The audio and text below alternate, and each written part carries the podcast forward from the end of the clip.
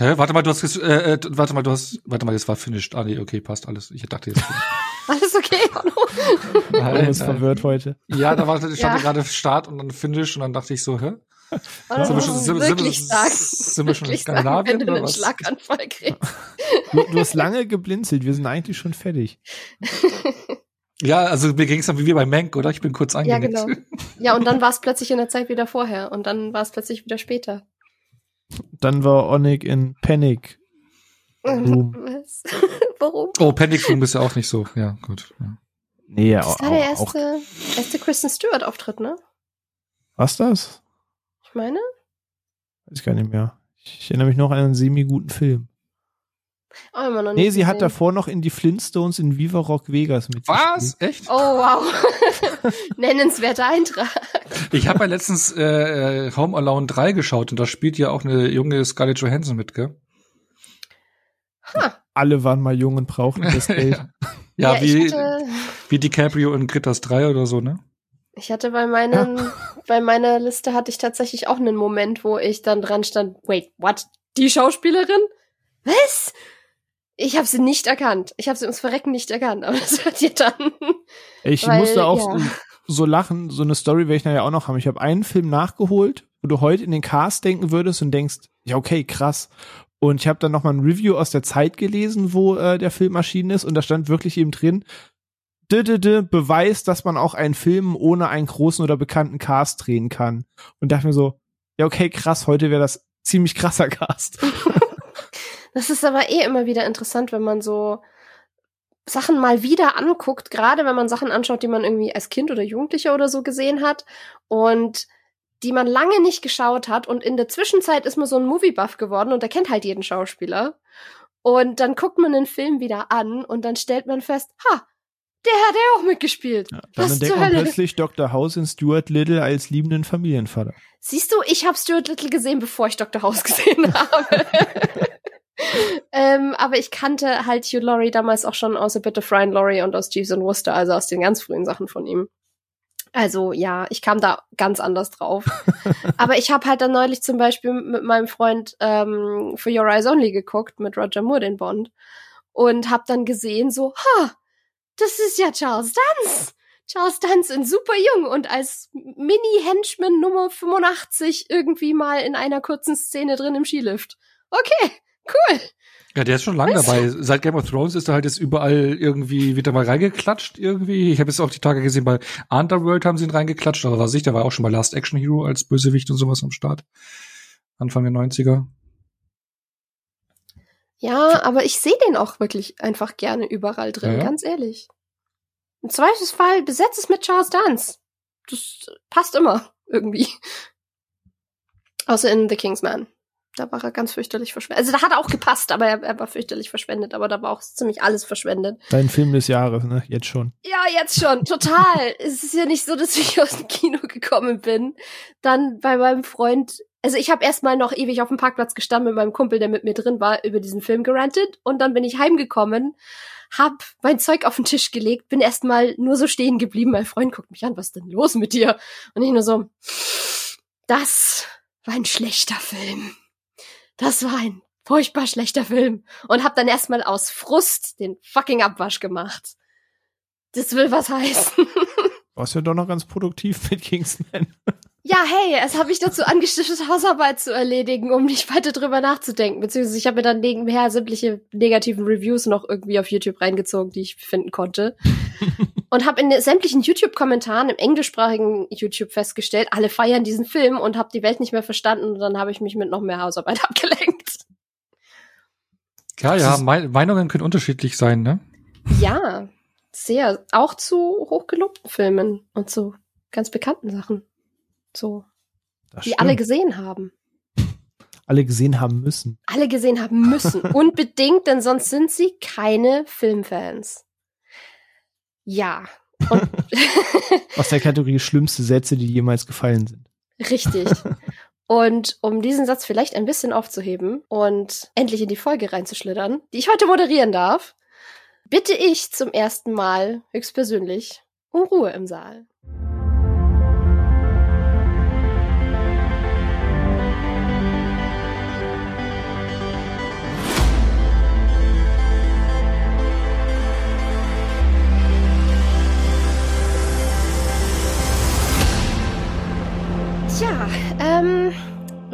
Uns heute hier zusammengefunden, ganz feierlich, ähm, um so ein bisschen einen klassischen Ausblick aufs Jahr zu machen, nur ganz unklassisch.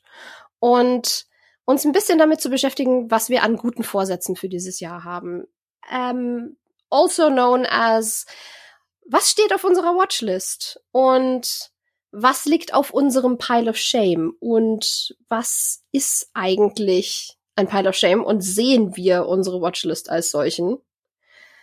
Ähm, denn jeder Filmfan sammelt eigentlich so ein bisschen im Laufe der Zeit irgendwelche Filme an, von denen er immer wieder gesagt bekommt oder sich selber denkt, ja, den muss ich echt noch gucken. Und das werden mehr mit der Zeit und es werden meistens mehr, als man abarbeiten kann. Und dementsprechend sehen viele dieses Gebilde als Pile of Shame, manche aber auch nicht. Und jeder hat so ganz spezifische Sachen, die da drauf liegen, was immer vom Geschmack abhängt und von der Persönlichkeit und allem. Und deswegen wollen wir uns heute diesem Thema ein wenig widmen. Und deswegen frage ich jetzt einfach mal ganz frisch in die Runde. Seht ihr eure Watchlist gleichzeitig als Pile of Shame? Trennt ihr das auf? Oder seht ihr diese Liste mit Filmen, die ich noch gucken muss, überhaupt als irgendwas ganz anderes? Also bei mir kann ich sagen, dass es irgendwie getrennt läuft. Also bei mir gibt's re äh, schon einen regelrechten Pile of Shame, da ich ja, glaube ich, derjenige bin bei uns hier in der Crew, der die größte physische Sammelleidenschaft pflegt. Der Phil ja auch ein bisschen, aber der schwenkt ja auch immer mehr Richtung digital. René ist ja rein digital. Und Sophia, ich weiß nicht, bei dir bist du mittendrin oder? Ziemlich zwischendrin. Also ich habe für einen Studenten, glaube ich, eine relativ extensive DVD-Sammlung, aber die ist halt auch immer sehr zum Erliegen gekommen jetzt über die letzten Jahre. Also es ist immer mehr digital geworden tatsächlich. Genau, bei mir ist es ja sehr exzessiv geworden, die, gerade das letzte Jahr. Also da sammeln sich halt sehr viele Filme im Regal an, die man halt physisch gekauft haben, äh, hat. Und das ist dann schon wie so ein sogenannter Pile of Shame, der man auch im Thema Videospiele, das ist ja auch ein, äh, großes Ding. Äh, viele Games, die man sich geholt hat, die auf diesem Pile of Shame liegen. Ich habe mir irgendwie angewöhnt, äh, das dann irgendwie den Stapel der Vorfreude zu nennen irgendwie zu sagen, so ja, hey, man hat sich die Sachen ja nicht geholt als Arbeit oder sowas, sondern dass man sich darüber freut und das irgendwie genießt. Zumindest, dass man sich da so psychisch drauf einschießt. Und dann gibt's noch die sogenannte Watchlist. Das ist eine Watchlist, die ich wirklich auf Letterbox pflege, wo ich halt einfach, wenn ich hier und da mal über irgendwelche besten Listen oder Tipps oder sowas komme, die ich auf die Watchlist packe, um, ähm, aber da, da bin ich jetzt nicht so hardcore dahinter, so, oh, jetzt muss ich sie bald sehen, sondern das ist nochmal Marker für irgendwann mal gucken. Ähm, genau, aber äh, wo ich mehr Augenmerk drauf habe, ist halt eben der physische Pile of Shame, wo ich sage, hey, das sind Filme, die, die habe ich mir halt ja auch gekauft und ähm, ja, die will ich halt auch ähm, irgendwann mal schauen, weil man hat ja Geld dafür gezahlt und ja, der ist ziemlich groß gerade und äh, ich habe wirklich das ähm, äh, den Vorsatz, den schrumpfen zu lassen. Das heißt, auch weniger Filme zu kaufen, dass da weniger draufkommt und dass man irgendwann mal wieder äh, so diese diese Ordnung hat, man guckt mehr als man kauft. Und das war in den letzten ein, zwei Jahren anders und das will ich jetzt umdrehen. Weil wenn man es mal so gibt, ich habe das mich auch eingepflegt bei mir, bei Letterboxd. Ich habe verschiedene Listen, also es gibt auch äh, Apps für physische äh, Filmsammlungen My Movies. Da kann man auch äh, an, anklicken, was man gesehen hat oder nicht gesehen hat. Und ich habe parallel dazu noch so ein Listensystem auf Letterbox privat für mich, wo ich äh, verschieden gehandelt habe. Äh, also ich unterscheide bei meinem Pile of Shame in meiner Sammlung auch zwischen zwei Kategorien Filmen, Filme, die ich schon kenne und dann gekauft habe, aber die will ich ja natürlich noch mal irgendwann gucken, also so Rewatch-Filme und Filme, die ich gar nicht kenne und mir in die Sammlung geholt habe und wo es halt dann eine erste Sichtung dann im Prinzip ist. Und ähm, ja, aktuell tummeln sich 624 Filme auf dieser äh, auf diesen Stapel, wovon ich 285 gesehen habe und den Rest eben noch nicht. Oh, das und, ist sportlich. und äh, eben und den will ich reduzieren, definitiv. Das ist ein Vorsatz auch für dieses Jahr. Genau. Und ähm, ja, das, das ist so die, der eine, eine Spot, den ich da habe. Und dann gibt's ja diese klassischen, diese Watchlist, eben wie gesagt, ich pflege die immer mal wieder was draufkommt, aber da bin ich nicht rigoros dahinter. Da äh, ähm, landen halt auch hier und da Klassiker, was Bestenlisten und sowas, aber genau. Das sind so die zwei Lager, die ich habe, die mich, mich äh, begraben vor Filmen. äh, ich muss gerade etwas die Augen aufreißen bei deiner Filmanzeiggröße. Also selbst in Zeiten, als ich noch physischer Filmsammler war, war ich da immer sehr selektiv, immer sehr schnell das zu gucken, was ich gekauft habe, damit diese, diese Halde nicht entsteht. Und ich weiß, wie groß meine Watchlist ist. Die umfasst, wenn ich jetzt, glaube ich, iTunes und jegliche Streamingdienste und so weiter zusammennehme und alles, was ich mir auf die Liste gepackt habe, reden wir vielleicht von boah, 45 Filmen. Und das ist schon so, ja, okay, die arbeitest du irgendwann ab, aber mehr als 400 offene ist, ist eine Schlagnummer auf jeden Fall. Ja, eben, ja, und Sachen, die halt wirklich im Regal sind. Time Management. Also das Ding ist, ich, also in meiner Sammlung sind es so 2100 Filme. Das heißt, so ein knappes Drittel davon noch nicht gesehen. Uff, uff, uff, uff. Nee, äh, aber ich kann es irgendwie nachvollziehen. Das Ding ist, äh, ich finde das Thema ganz spannend aus vielerlei Hinsicht, ähm, weil mein Blickwinkel auf dieses Thema hat sich in den letzten zehn Jahren, glaube ich, dreimal geändert und inzwischen habe ich eine relativ feste Sicht darauf. Aber äh, da kommen wir sicher gleich noch zu. Aber ich habe tatsächlich irgendwann angefangen, meinen Geschmack ein bisschen zu spezialisieren. Also ich hatte auch mal diese Phase, wo ich der Meinung war, du musst das jetzt irgendwie alles mal abgehakt haben und wenn du Teil 1 siehst, dann musst du noch bis Teil 13 alles gucken und wenn dir Teil 4 gefällt, dann musst du auch alles gucken und du musst irgendwie alles mal gesehen haben. Aber machen wir uns nichts vor, ich habe auch noch Videospiele als großes Hobby, man hat auch noch ein eigenes Leben, man hat noch eine Partnerschaft, es gibt noch Serien. Am Ende des Tages schaffst du das eh nicht alles zu gucken. Du wirst am Ende nicht das laufende Wikipedia-Buch für Filme sein. Ähm, und habe dann irgendwann auch, oder um sich weniger erschlagen zu fühlen, angefangen, wirklich meinen Geschmack sehr scharf zu selektieren. Weshalb ich zum Beispiel bei Spielen kein Pile of Shame besitze. Eher warte ich immer zwei, drei Monate äh, auf was, dass es endlich erscheint, was mich interessiert, als dass ich irgendwas im Backlog habe, was ich spiele, weil ich sehr selektiv bin und das dann meist auch sehr gezielt spiele. Sehr, sehr, sehr lobenswert. Also gerade Videospielbereich. Ich habe, mhm. kann ich ungeschlagen, ich habe noch Film, äh, Spiele, die ich mir zu N64-Zeiten gekauft habe, damals bei mir in der Videothek, irgendwann Ende der 90er, die ich bis heute noch nicht gespielt habe. Okay, das ist krass.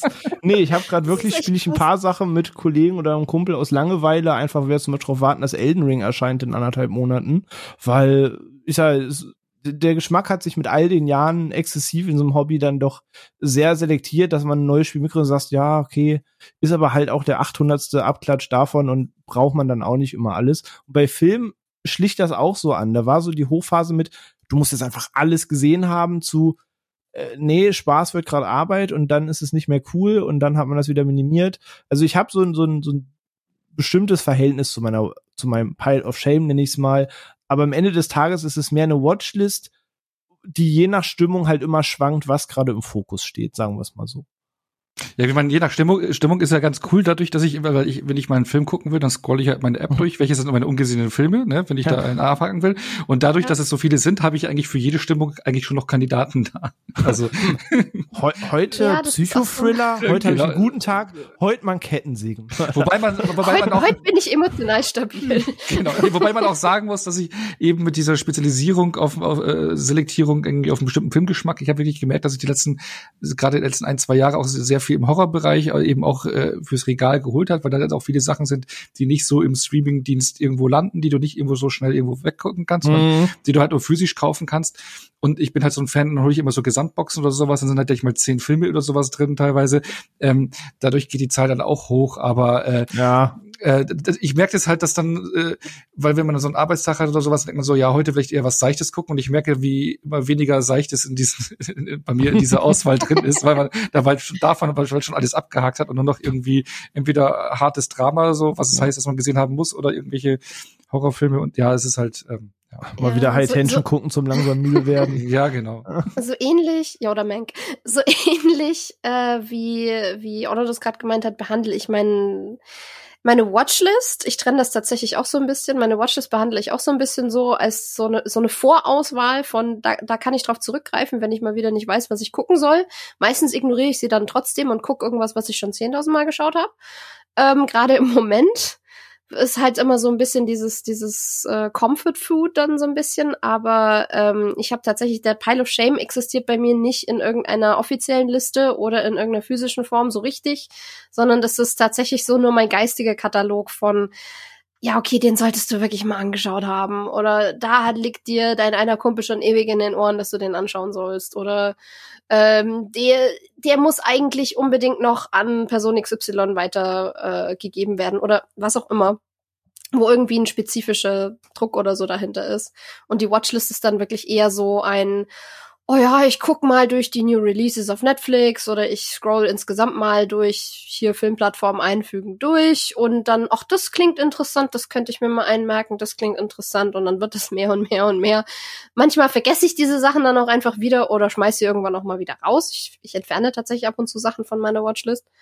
Ähm, aber das ist dann wirklich eher so eine, so eine Vorauswahl als ähm, ja wirklich irgendwas, was ein Stapel der Schande wäre. Was übrigens mhm. eigentlich der schönere, schönere Wort ist. Aber ich habe tatsächlich auch so ein paar physische Sachen noch rumliegen, die ähm, ja auch auf Halde liegen, wie bei Onno oder wie bei vielen Gamern dann halt, weil die ich die im selben Prinzip erworben habe wie viele von meinen Humble Bundles, von denen ich die Sachen dann auch nie gespielt habe. Meine Steam-Bibliothek ist so riesig und gespielt habe ich gefühlt drei Sachen davon. ähm, äh, ist halt dann einfach, dass ich gerade so in der Studentenzeit in Ulm oder so sehr, sehr viel dann in der Stadt immer mal wieder shoppen war mit meiner besten Freundin, mit der ich zusammen gewohnt habe.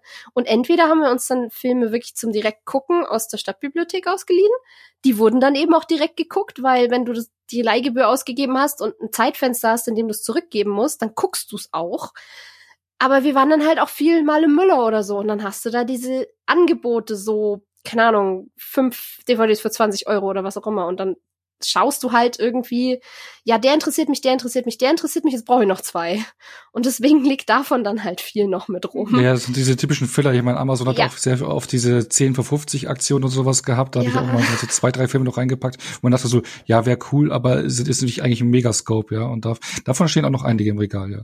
Yep, genau. Und andere habe ich dann teilweise tatsächlich physisch gekauft, aber dann irgendwie auf Netflix oder so geschaut und die DVD ist immer noch original verpackt. Aber das ist halt auch wieder eine ganz andere Geschichte.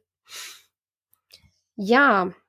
Ich meine, die Auswahl haben wir ja zu Genüge, oder? Also ich glaube, an, an Filmen sollte es einen nicht mangeln, ne? Nee, eigentlich nicht. Und ich stelle auch fest, dass inzwischen auf, meine, auf Netflix meine Watchlist so ein langes Ding ist, dass ich keine Lust mehr habe, bis zum Ende durchzuklicken weil es einfach endlos viel geworden ist und da sollte ich vielleicht auch mal ausmisten. Ich habe da einfach definitiv nicht so eine Disziplin wie René.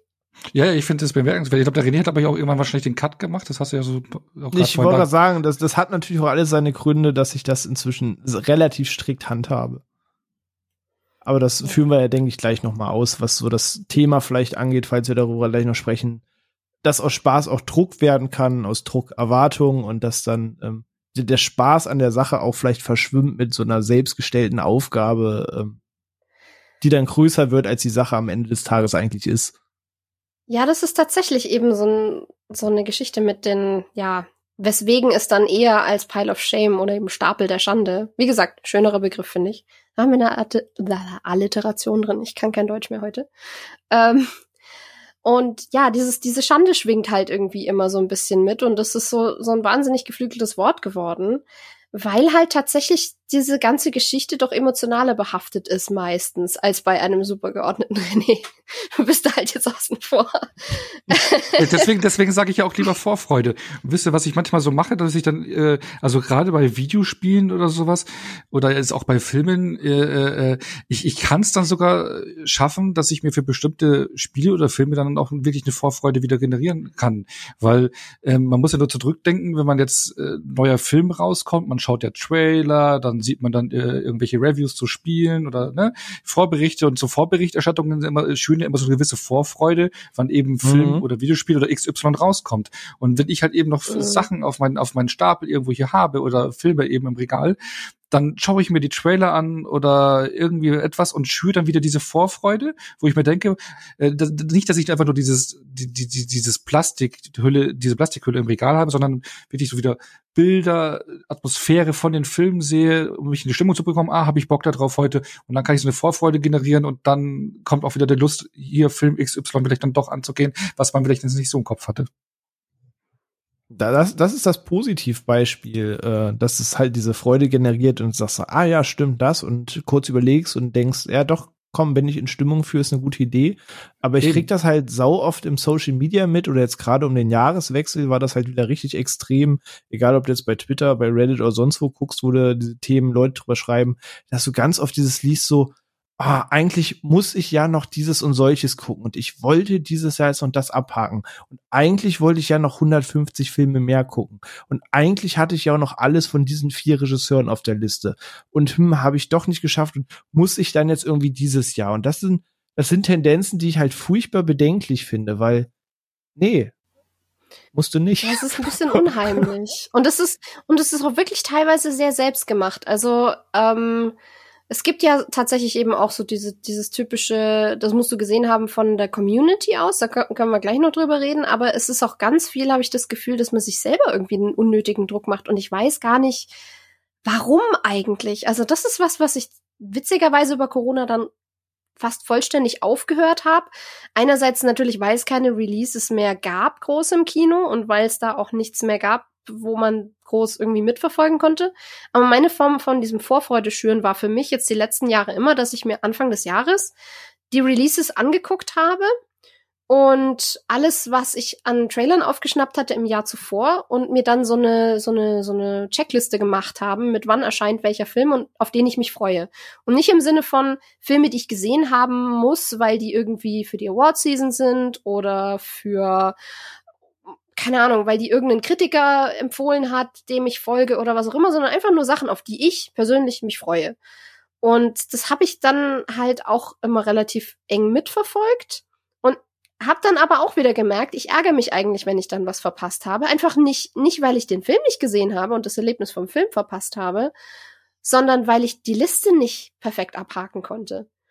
Und das ist so eine ganz komische Tendenz, dass man kein sich Bingo da so einen dann, unnötigen, ja genau, man, man kriegt kein Bingo und man macht sich damit irgendwie so einen unnötigen Druck und nimmt sich damit vielleicht tatsächlich auch ein bisschen ja. den Spaß an der Sache.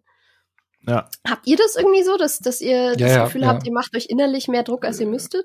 Ja, ja, das mache ich also eben, wie, wie gesagt, mit meinem physischen Pile of Shame ist es schon wirklich so gewesen, dass ich so dachte, auch wenn ich jetzt abends Film gucke, ja, ich muss jetzt irgendeinen von den Filmen gucken, die noch offen sind, damit ich das abhaken kann, statt irgendeinen anderen Film, wo ich vielleicht mehr Lust, Lust drauf hätte, zu rewatchen. Und äh, ja, das, ist, das sind Dinge, die ich auf jeden Fall auch dieses Jahr ändern will. Also eher auch vor allem dahingehend weniger mehr äh, ins Regal, dass da halt der Zuwachs deutlich mhm. weniger wird und man halt auch über, über die Zeit einfach ein bisschen mehr wegguckt, dass diese, weil ich merkte schon, dass das so ein gewisser Druck irgendwie ist, ja, ich habe das jetzt alles dastehen und da ist, muss ich es auch gucken. Ja? Und ich muss jetzt irgendwas heute davon gucken, damit ich was abhaken kann und nicht irgendwas anderes, wo ich eigentlich mehr Lust drauf hätte. Völlig Banane und äh, wirklich, äh, ja, ja, dem, aber was ich ändern will. Und das ist ja, glaube ich, relativ verankert, weil jetzt ohne zu sehr jetzt in die Analyse zu gehen, aber dieses ganze Oberthema, und das ist auch das, wie ich es beobachte und wie ich mich auch selber hinterfragt habe, und dann kommen wir gleich zu dem Punkt, wo ich einen Cut gesetzt habe und wieso. Ich finde, diese ganze Debatte basiert bisschen auf dieser ganzen FOMO-Diskussion, also der ganzen Fear of Missing Out-Diskussion, zu sagen, wir leben in einem Zeitgeist, der nicht zuletzt dadurch geprägt ist, dass alle zwei Minuten irgendwas anderes gehypt ist. Ähm, bestes Beispiel, Onno kam aus der PV von Dune. Äh, just war er raus, kam der Trailer zu Matrix und Dune, der große Release, stand schon wieder fast im Schatten von, ey, krasses neue Matrix angekündigt und du portsetzt von einem Ereignis ins andere. Und dann lebst du in einer Social Media Bubble im besten Fall, die so ähnlich funktioniert wie unsere, in der auch relativ aktuell alles besprochen wird und du hast das eine noch nicht abgehakt und das nächste entsteht und daraus entsteht so, als würdest du irgendwie so Porzelbaumäßig einen Berg runterfallen, dass du kaum das eine irgendwie geschafft hast und du porzelst in das andere hinein und du warst ja, ja. eben noch dabei, du willst eigentlich X gucken, jetzt reden alle über, keine Ahnung, Zeituhr zehn Jahre zurück, alle reden über Argo, du hast aber noch nicht Zero Dark Thirty gesehen. Und eigentlich wolltest du Silver Linings gucken, weil ist der Film, der dich interessiert, aber plötzlich reden alle über Life of Pi und so weiter. Und daraus ergibt sich so eine, so eine Erwartungshaltung des, ich muss ja irgendwie überall mitreden können und das ist ja gerade der, der heiße Scheiß und ich interessiere mich ja auch in diesem Gebiet und dann entsteht irgendwie bei vielen im Kopf diese Erwartungshaltung, dann muss ich das jetzt irgendwie alles abdecken und dann kommt das alles auf die Watchlist, wird irgendwie alles gekauft und dann hast du diese Namen und Titel und Spiele und Filme, die du 95 Millionen Mal gehört hast und das effektive Reflektieren, ist das eigentlich wirklich mein Geschmack? Gibt mir dieser Film was? Würde ich ohne diesen Rummel, den ich gerade rumrum mitkriege, den wirklich gucken? Ist es wirklich der Trailer, der mich anspricht oder ist es dieses Anstecken von scheinbar muss man das gesehen haben, weil jeder darum spricht? Der Trigger, der bei vielen, glaube ich, dafür sorgt, dass diese Listen überquillen, vollkommen unreflektierend, ob das jetzt wirklich gerade ihr eigener Geschmack ist oder der Meinung, das jetzt mitgemacht haben zu müssen. Und das finde ja. ich eine Sache, die ich immer wieder jetzt beobachte, in den letzten zwei Jahren sehr verschärft und mir da eine Menge Gedanken zugemacht habe. Ja, da hast du vollkommen recht. Vor allem, du musst auch überlegen, wie, wie krass der Output mittlerweile geworden ist. Also ich habe das Gefühl, dass von Jahr zu Jahr mehr, okay, jetzt durch Corona ein bisschen gebremst, aber trotzdem habe ich das Gefühl generell, dass der, äh, dass der Output äh, an Serien und Filmen erheblich zunimmt gegenüber, sagen wir mal, vor 10, 20 Jahren. Also ja. äh, es sagt, du ja. hast ja jetzt, weil früher, also ich, ich bin, wie gesagt, in den 90ern erst mal äh, eigentlich groß geworden und da hattest du zwei, drei Blockbuster im Jahr. Ja, du hast den großen Sommerblockbuster, du ja, hast den großen äh, Winterblockbuster genau. und mit Glück war noch genau. einer dazwischen, so ein drittes großes Genau, genau, was, genau. Du hast irgendwie Independence Day gehabt, was ich Armageddon, ich weiß nicht, die, die bringen wahrscheinlich jetzt die Jahre durcheinander oder Man in Black oder sowas, aber es waren halt so zwei, drei Blockbuster. Und jetzt kommt da jede Woche ja. ein neuer Blockbuster. Also kommt da wirklich jede Woche äh, äh, irgendein Film, der was vom großen Kuchen abhaben äh, will.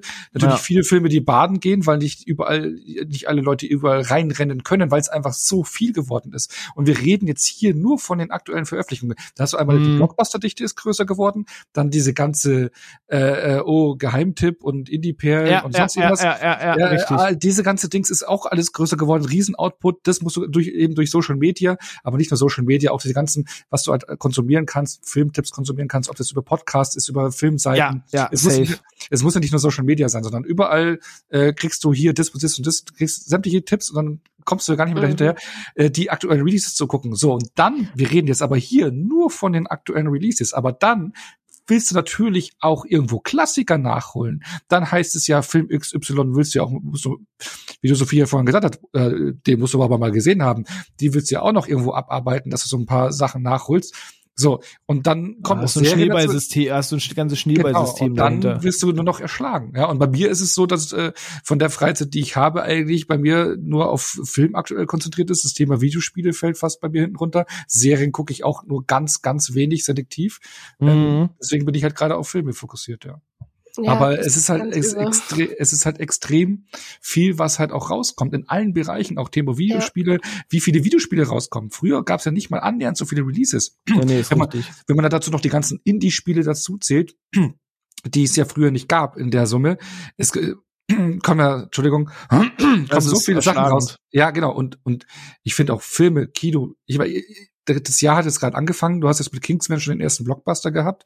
Ähm, jetzt kommt der Nightmare Alley, ähm, was wir da gesehen haben, sollte hier der neue Del Toro-Film. Oh, ähm, Scream Lamp, beginnt jetzt. Scream kommt, Lamp ist es gerade gestartet, bis die dann wieder die Indie-Perle ist. Dann ähm, hast du den neuen Film von äh, PDA, äh, Paul Thomas Anderson, äh, weiß den Titel kann ich mir nicht merken, der auch mega hoch gelobt wird, äh, der neue heiße Scheiß ist. Ähm, ja, wo, wann willst du das? Dann kommen dann noch irgendwelche Streaming-Starts. Stimmt, Licorice Pizza. Ja, ich wollte ne? gerade sagen, und das ja, sind, genau. das sind nur die Kinostarts. Das ist nicht das, was sämtliche Streaming-Dienste, von genau. denen wir inzwischen halt auch 12.000 haben, genau, das auch als noch. Eigenproduktion raus. Ja, auch einen engen Release haben inzwischen. Genau, ich rede jetzt nur vom Serien Januar. Ja. und Filme, also da, du wirst, du wirst wahnsinnig. Und, und noch dazu kommt, was mir, was mir aufgefallen ist, diese, diese Filmtipps, die du bekommst, sind ja auch nicht mehr nur aus Deutschland. Es ist ja nicht mehr so, dass du nur die deutsche Filmzeitschrift oder so in der Hand hast. Und ja, ich bin alt genug, um tatsächlich noch über diese Medien informiert zu sein. Ähm, aber du hast auch international total viel und dann höre ich höre ich den Podcast von Mark Kermode zu und dann gucke ich Chris Duckman auf äh, YouTube und das eine ist ein Engländer, das andere ist ein Amerikaner. Bei denen hast du auch wieder unterschiedliche Releases. Du hast Filme, die nur in den USA rauskommen, gerade bei den Indie-Sachen. Du hast Sachen, die nur auf Festivals starten, die dann nur dieser oder jene Kritiker sieht, dann ärgerst du dich, dass du es nicht sehen kannst, musst hinterherlaufen, wo kann ich das womöglich sehen, wenn du wirklich interessiert bist. Es sind so viele Baustellen offen, dass einfach, ja, der Druck steigt. Permanent. Ja. bei ja, mir war das halt früher exakt genauso, wie ihr das beschrieben habt. Also gerade Onno hat das auf den Punkt gebracht. Und gerade als es vor einigen Jahren losging, dass ich mich intensiver mit dem Film befasst habe, mir dachte, okay, das ist dein Kinospektrum, was du guckst und das ist so dein, dein Mediamarkt Saturn Shopping Spektrum, was du mitnimmst und es dann losging mit, du entdeckst den Indie-Markt, du entdeckst andere Regisseure, dann äh, Beispiel, was so der typische Einstieg ist, wenn du dich ein bisschen näher befasst und mal ein bisschen mehr in den Blockbuster guckst, ist man über Drive gestolpert, dann lernst du auch, Drive ist nicht der erste Film von Reffen, Reffen hat noch dies und jenes gemacht, dann guckst du die, dann stolperst du manche Schauspieler, die in anderen Produktionen mitspielen. Und dann fächert sich das immer und immer und immer und weiter auf. Und ähm, damals hatte ich auch noch so im Kopf, das musst du dann jetzt irgendwie alles gesehen haben. Und meine Listen platzten über. Ich hatte gefühlt, hat mich dann also quasi temporär alles interessiert und das konnte so nicht richtig sein. Und äh, die Corona-Zeit war da jetzt ein wunderbares Beispiel, weil als jetzt wirklich im März 20 es hieß, es wird alles verschoben, Fast and Furious, James Bond, alles ins nächste Jahr, erscheint als dieses Jahr nicht mehr, war so, ja, okay, du hast immer deine drei, vier Kinofilme, auf die du dich freust, die fallen jetzt flach. Was, was machst du filmtechnisch? Und dann habe ich mich hingesetzt und habe auf Letterboxd so 10, 15 Jahre genommen, habe das so nach Best Rated und High Popularity sortiert und habe mal so alles in eine Liste aufgenommen, was ich davon noch nicht gesehen habe, aber natürlich alles Namen sind, über die ich schon tausendmal gestolpert bin, wo du eigentlich der Meinung bist, du hast schon so viel gehört, eigentlich kennst du den Film, ohne ihn je gesehen zu haben.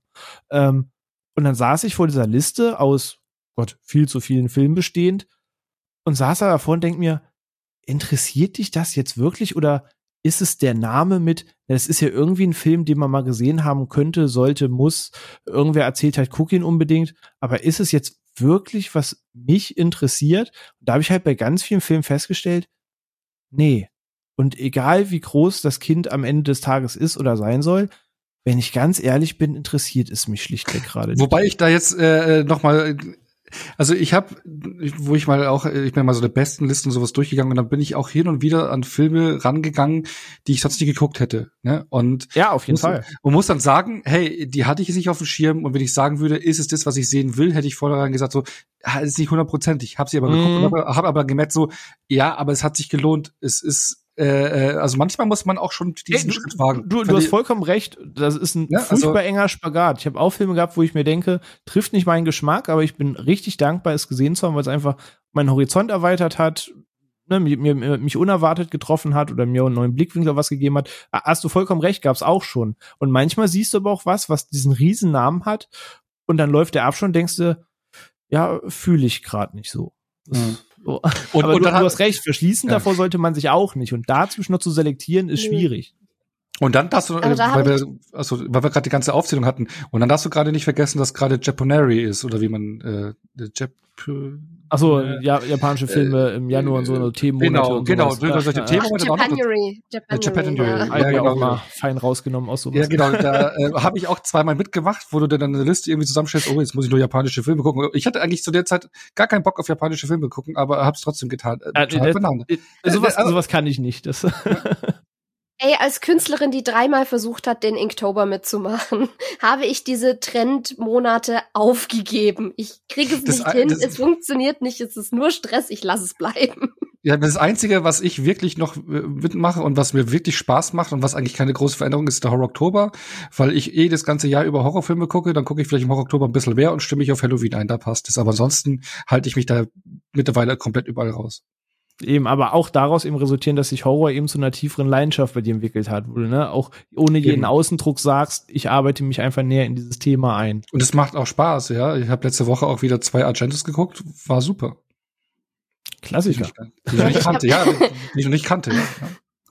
Ja, und ich habe festgestellt, dieses ähm, sich auf Sachen dann einlassen, da verlasse ich mich teilweise auf was ich im Internet und sonst wie mitbekomme ähm, weil das durchaus zuverlässig sein kann. Aber was ich in den letzten Jahren immer wieder festgestellt habe, wo ich mich wirklich mehr drauf verlassen kann, äh, ist einfach tatsächlich die Ressource Menschen. Also wirklich direkt Menschen, die du persönlich kennst, ähm, oder denen, die du zumindest in irgendeiner Form nahe stehst und die dich in, einem, in einer gewissen Weise verstehen und die dich dann beiseite nehmen und sagen, und jetzt gucken wir den Film zusammen an, weil ich denk, der gefällt dir.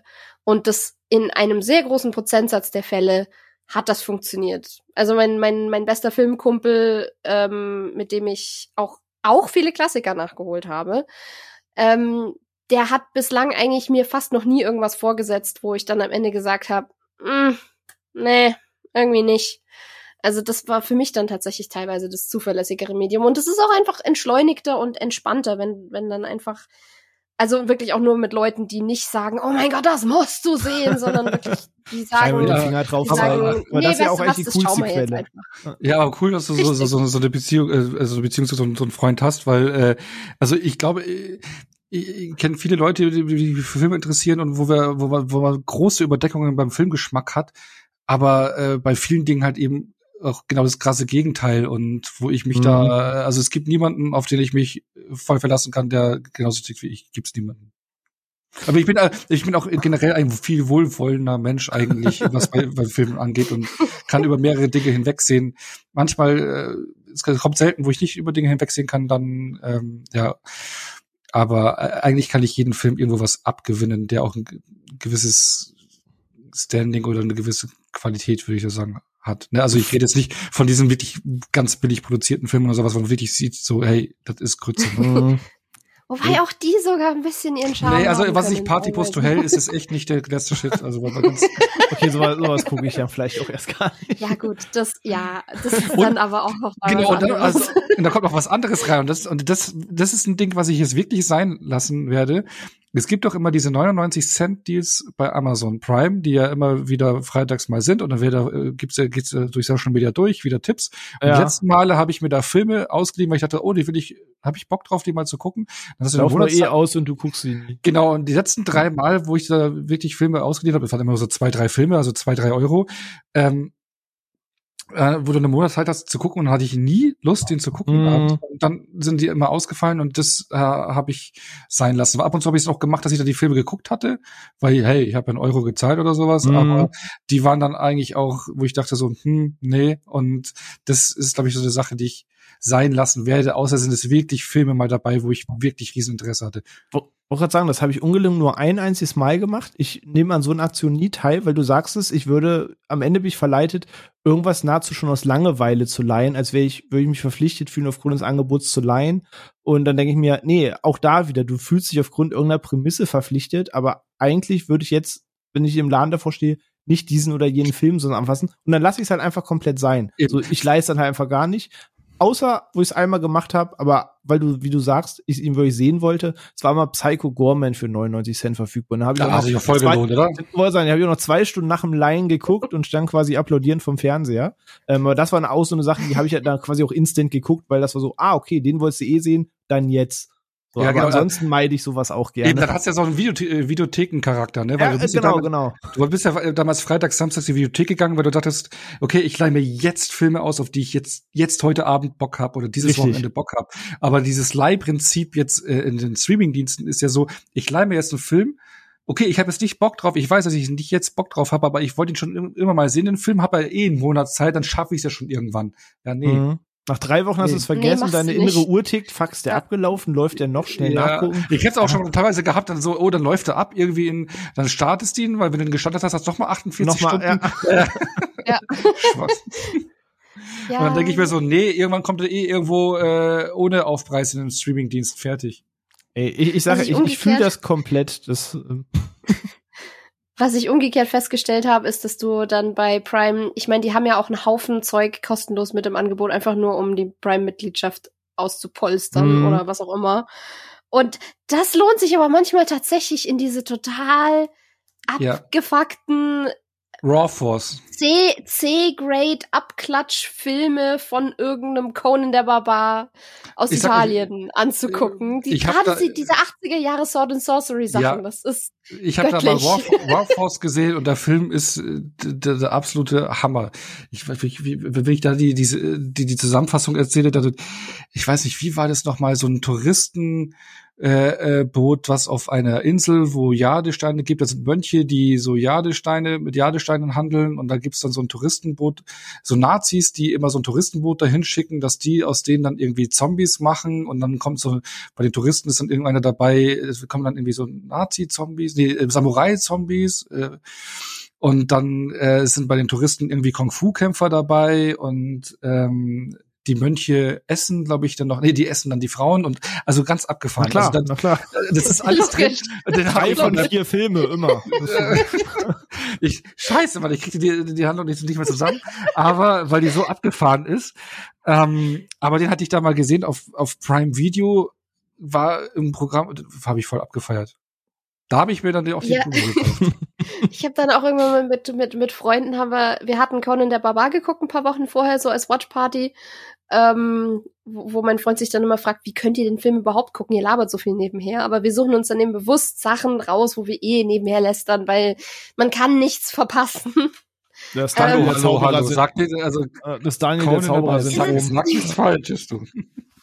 Ich sag, ey, ich hatte mega Spaß mit Conan der Barbar und wir haben auch viel einfach nur den Film appreciated. Aber wir haben uns dann eben toller Score, später, toller Score. Der ist großartig. wir haben uns dann ein paar Wochen später haben wir uns so den italienischen Abklatsch von Conan der Barbar angeguckt, ähm, wo auch der Regisseur irgendwie vorher ursprünglich hauptsächlich Pornofilme gedreht hatte. Und die weibliche Hauptdarstellerin war irgendwie auch nur dabei, weil das eine Pornodarstellerin war, mit der er viel gearbeitet hat und die ihm irgendwie einen Gefallen schuldete oder keine Ahnung was. Irgendwas in die Richtung. Ich krieg's auch nicht mehr ganz zusammen. Aber der war so wundervoll. Das Einzige, was noch gefehlt hätte, wäre zusammen ein Trinkspiel draus zu machen. Aber es, also der Unterhaltungswert war wirklich extrem hoch. Also auch wenn er, er, ist ja auch, war, er ist ja auch gewohnt, Höhepunkte zu filmen. Ja. Verdammt. Das sollte ich nicht so lustig finden, wie ich es tue. Ähm, der, der apropos Höhepunkte. ja, bei Barbarenfilmen, die, die Leute haben ja auch nicht so viel an. Das ist ja nur so ein bisschen so Lendenschurz und fertig, ne? Ja, kann, so, apropos Jeans auch schlecht kämpfen. Meister, Meister der Überleitung. Ähm, es gibt ja auch viele, viele filmische Höhepunkte in der Filmgeschichte.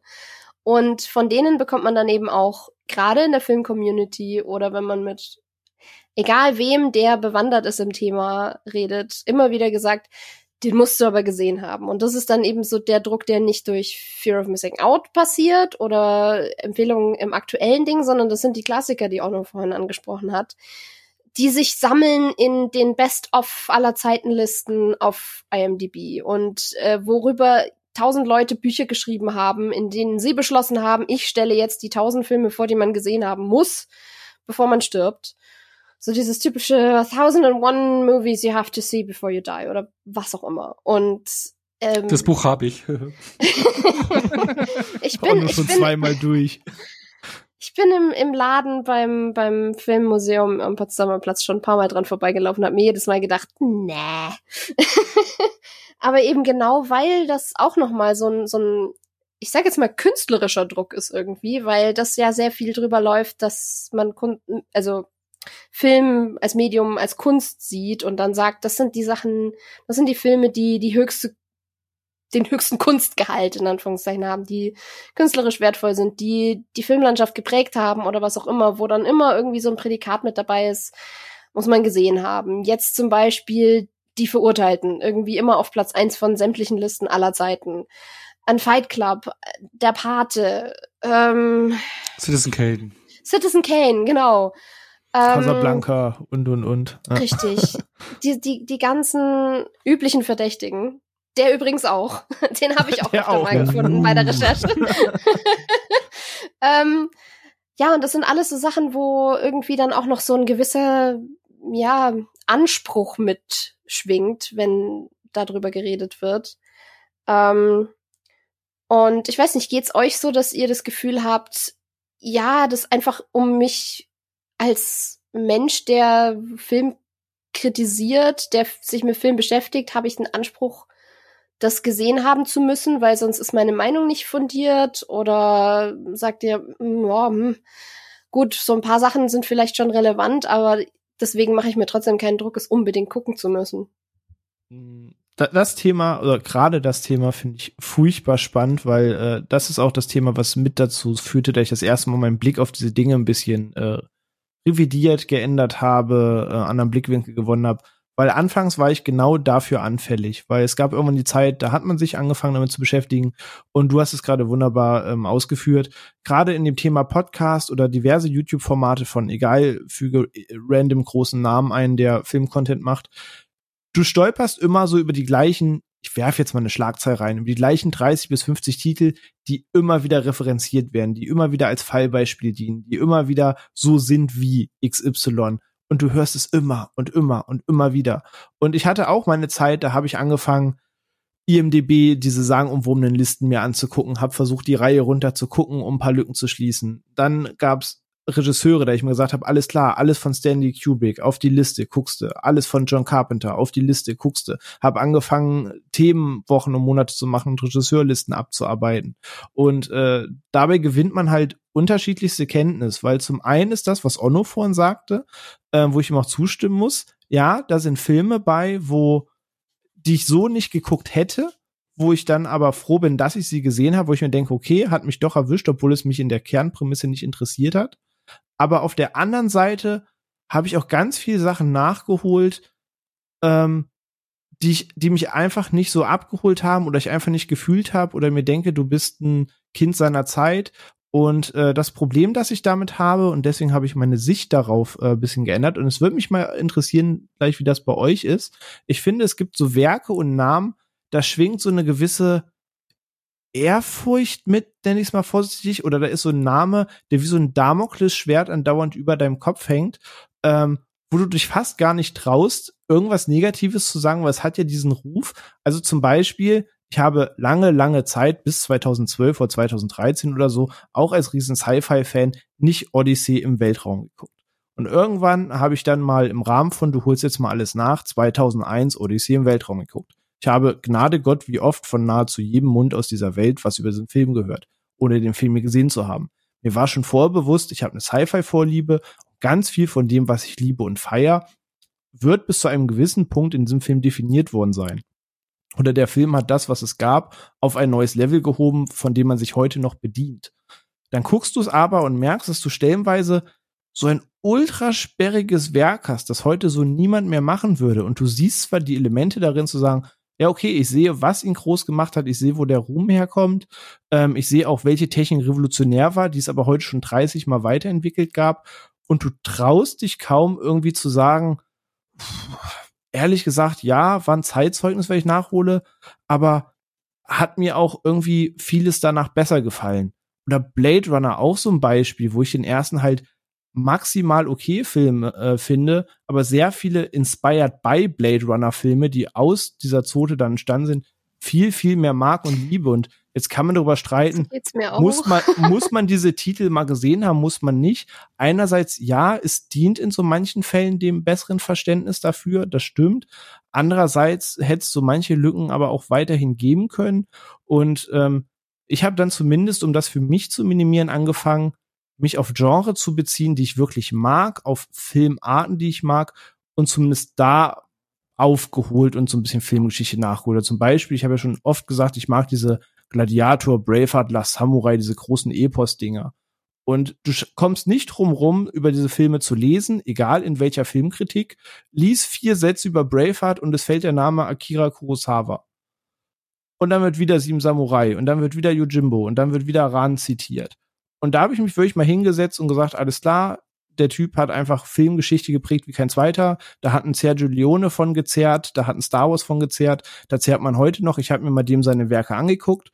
Von Ran über Yojimbo, über Sieben Samurai. Und ja, das war wirklich cool und augenöffnend und das war krass zu sehen, was der für Ideen zu der Zeit schon hatte, mit was für Kulissen, Sets und alles der gearbeitet hat. Das war krass. Aber ich habe halt auch so ganz viel aufgeholt, wo ich sage, das hätte jetzt nicht sein müssen und ich habe auch immer noch Sachen offen, wo ich sage, ja, es gibt da, nennen es Bildungslücken, aber ich habe jetzt so viel gesehen, dass ich auch sagen kann, ich muss das jetzt auch nicht mehr zwingend schließen. Ich habe meine Erfahrung gemacht in diesem, du musst alles aufholen. Ähm, da war Gutes bei, da war Schlechtes bei, da waren Sachen bei, wo ich sage, war gut, aufgeholt zu haben, Sachen, wo ich sage, hätte ich mir schenken können. Aber ich habe tatsächlich aufgehört, diesen Druck, weil gefühlt schwingt auch bei vielen nämlich genau bei diesen Namen mit dieses, uh, du hast nicht alle Filme von XY gesehen. Und das kann auch immer ganz schnell sehr giftig werden. Aber seht ihr das ähnlich oder sagt ihr, ob ja, das jetzt, äh, ob ja. das jetzt Hugo war in seinem ersten Film oder ob das jetzt Stanley Kubrick war, ist eigentlich Hupe oder wie seht ihr das? Also äh, ich kann bei dir bei dir eine Sache schon mal irgendwie zustimmen. Das ist nämlich die 2001 Odyssee im Weltraumgeschichte, die ich dann auch irgendwann mal, ich hätte mir mal, ich glaube das war auch in der 10 für 50 Aktion mal günstig die Blu-ray damals geholt und dachte irgendwann eines Abends, ja, jetzt hole ich ihn nach. Ich habe den, glaube ich, auch recht gut bewertet bei Letterbox, so mit vier von fünf oder sowas, weil ich den halt diese, die sein, sein, sein äh, Status für die Filmgeschichte und sowas mhm. anrechne, das, das, das bewerte ich dann damit rein, so diesen Status. Aber persönlich so, dass ich jetzt sage, so 5 von 5 Film, wo er viel gehandelt wird. Ja, gucke ich einmal im Monat. So. genau, ja, nee, aber war es war es für mich halt eben dann irgendwo auch nicht. Und ähm, auch ich war, wo ich auch nicht mitgegangen bin, ist halt A Clockwork Orange ist auch nicht so mal hundertprozentig mein Ding gewesen und sowas. Also Stanley Kubrick ist nicht alles meins, obwohl mhm. einige davon volle Kanne meins sind. Also ich liebe Shining zum Beispiel von ihm, für mich einer der besten ähm, Horrorfilme überhaupt. Aber ähm, ja, also ich, ich kann das da schon schon nachfühlen. Vor allem manchmal hat man dann so das Gefühl, wenn du äh, entweder einen hochgelobten Klassiker oder einen hochgelobten Film, der jetzt aktuell irgendwo läuft, äh, den alle abfeiern, überall 555 und hast nicht gesehen und du guckst den und du feierst den nicht oder kannst nicht das nachfühlen, was die mhm, anderen sagen, mhm, mhm. dann, dann, fühlst du dich doof, dann denkst du so, check ich ja. irgendwas nicht? Genau, du bist, du bist der Kulturbanause, ja. genau, du bist der Kulturbanause, genau, du bist der Kulturbanause mit, ja, ja, siehst du nicht, was der bewegt hat, so ohne dich. Ja, also, ich, ja, nee, ja, schön, also, aber ähm, wobei, äh, ja, manchmal, weil manchmal können es ja so kleine Funken sein. Also bei mir ging es zuletzt, äh, für den habe ich ja dann in der letzten Folge ja dann auch ähm, ne, doch eine Brandrede, eine kleine, nicht Brandrede, aber eine kleine, kleine Fürrede gemacht für diesen A Taxi Driver zum Beispiel. Ne?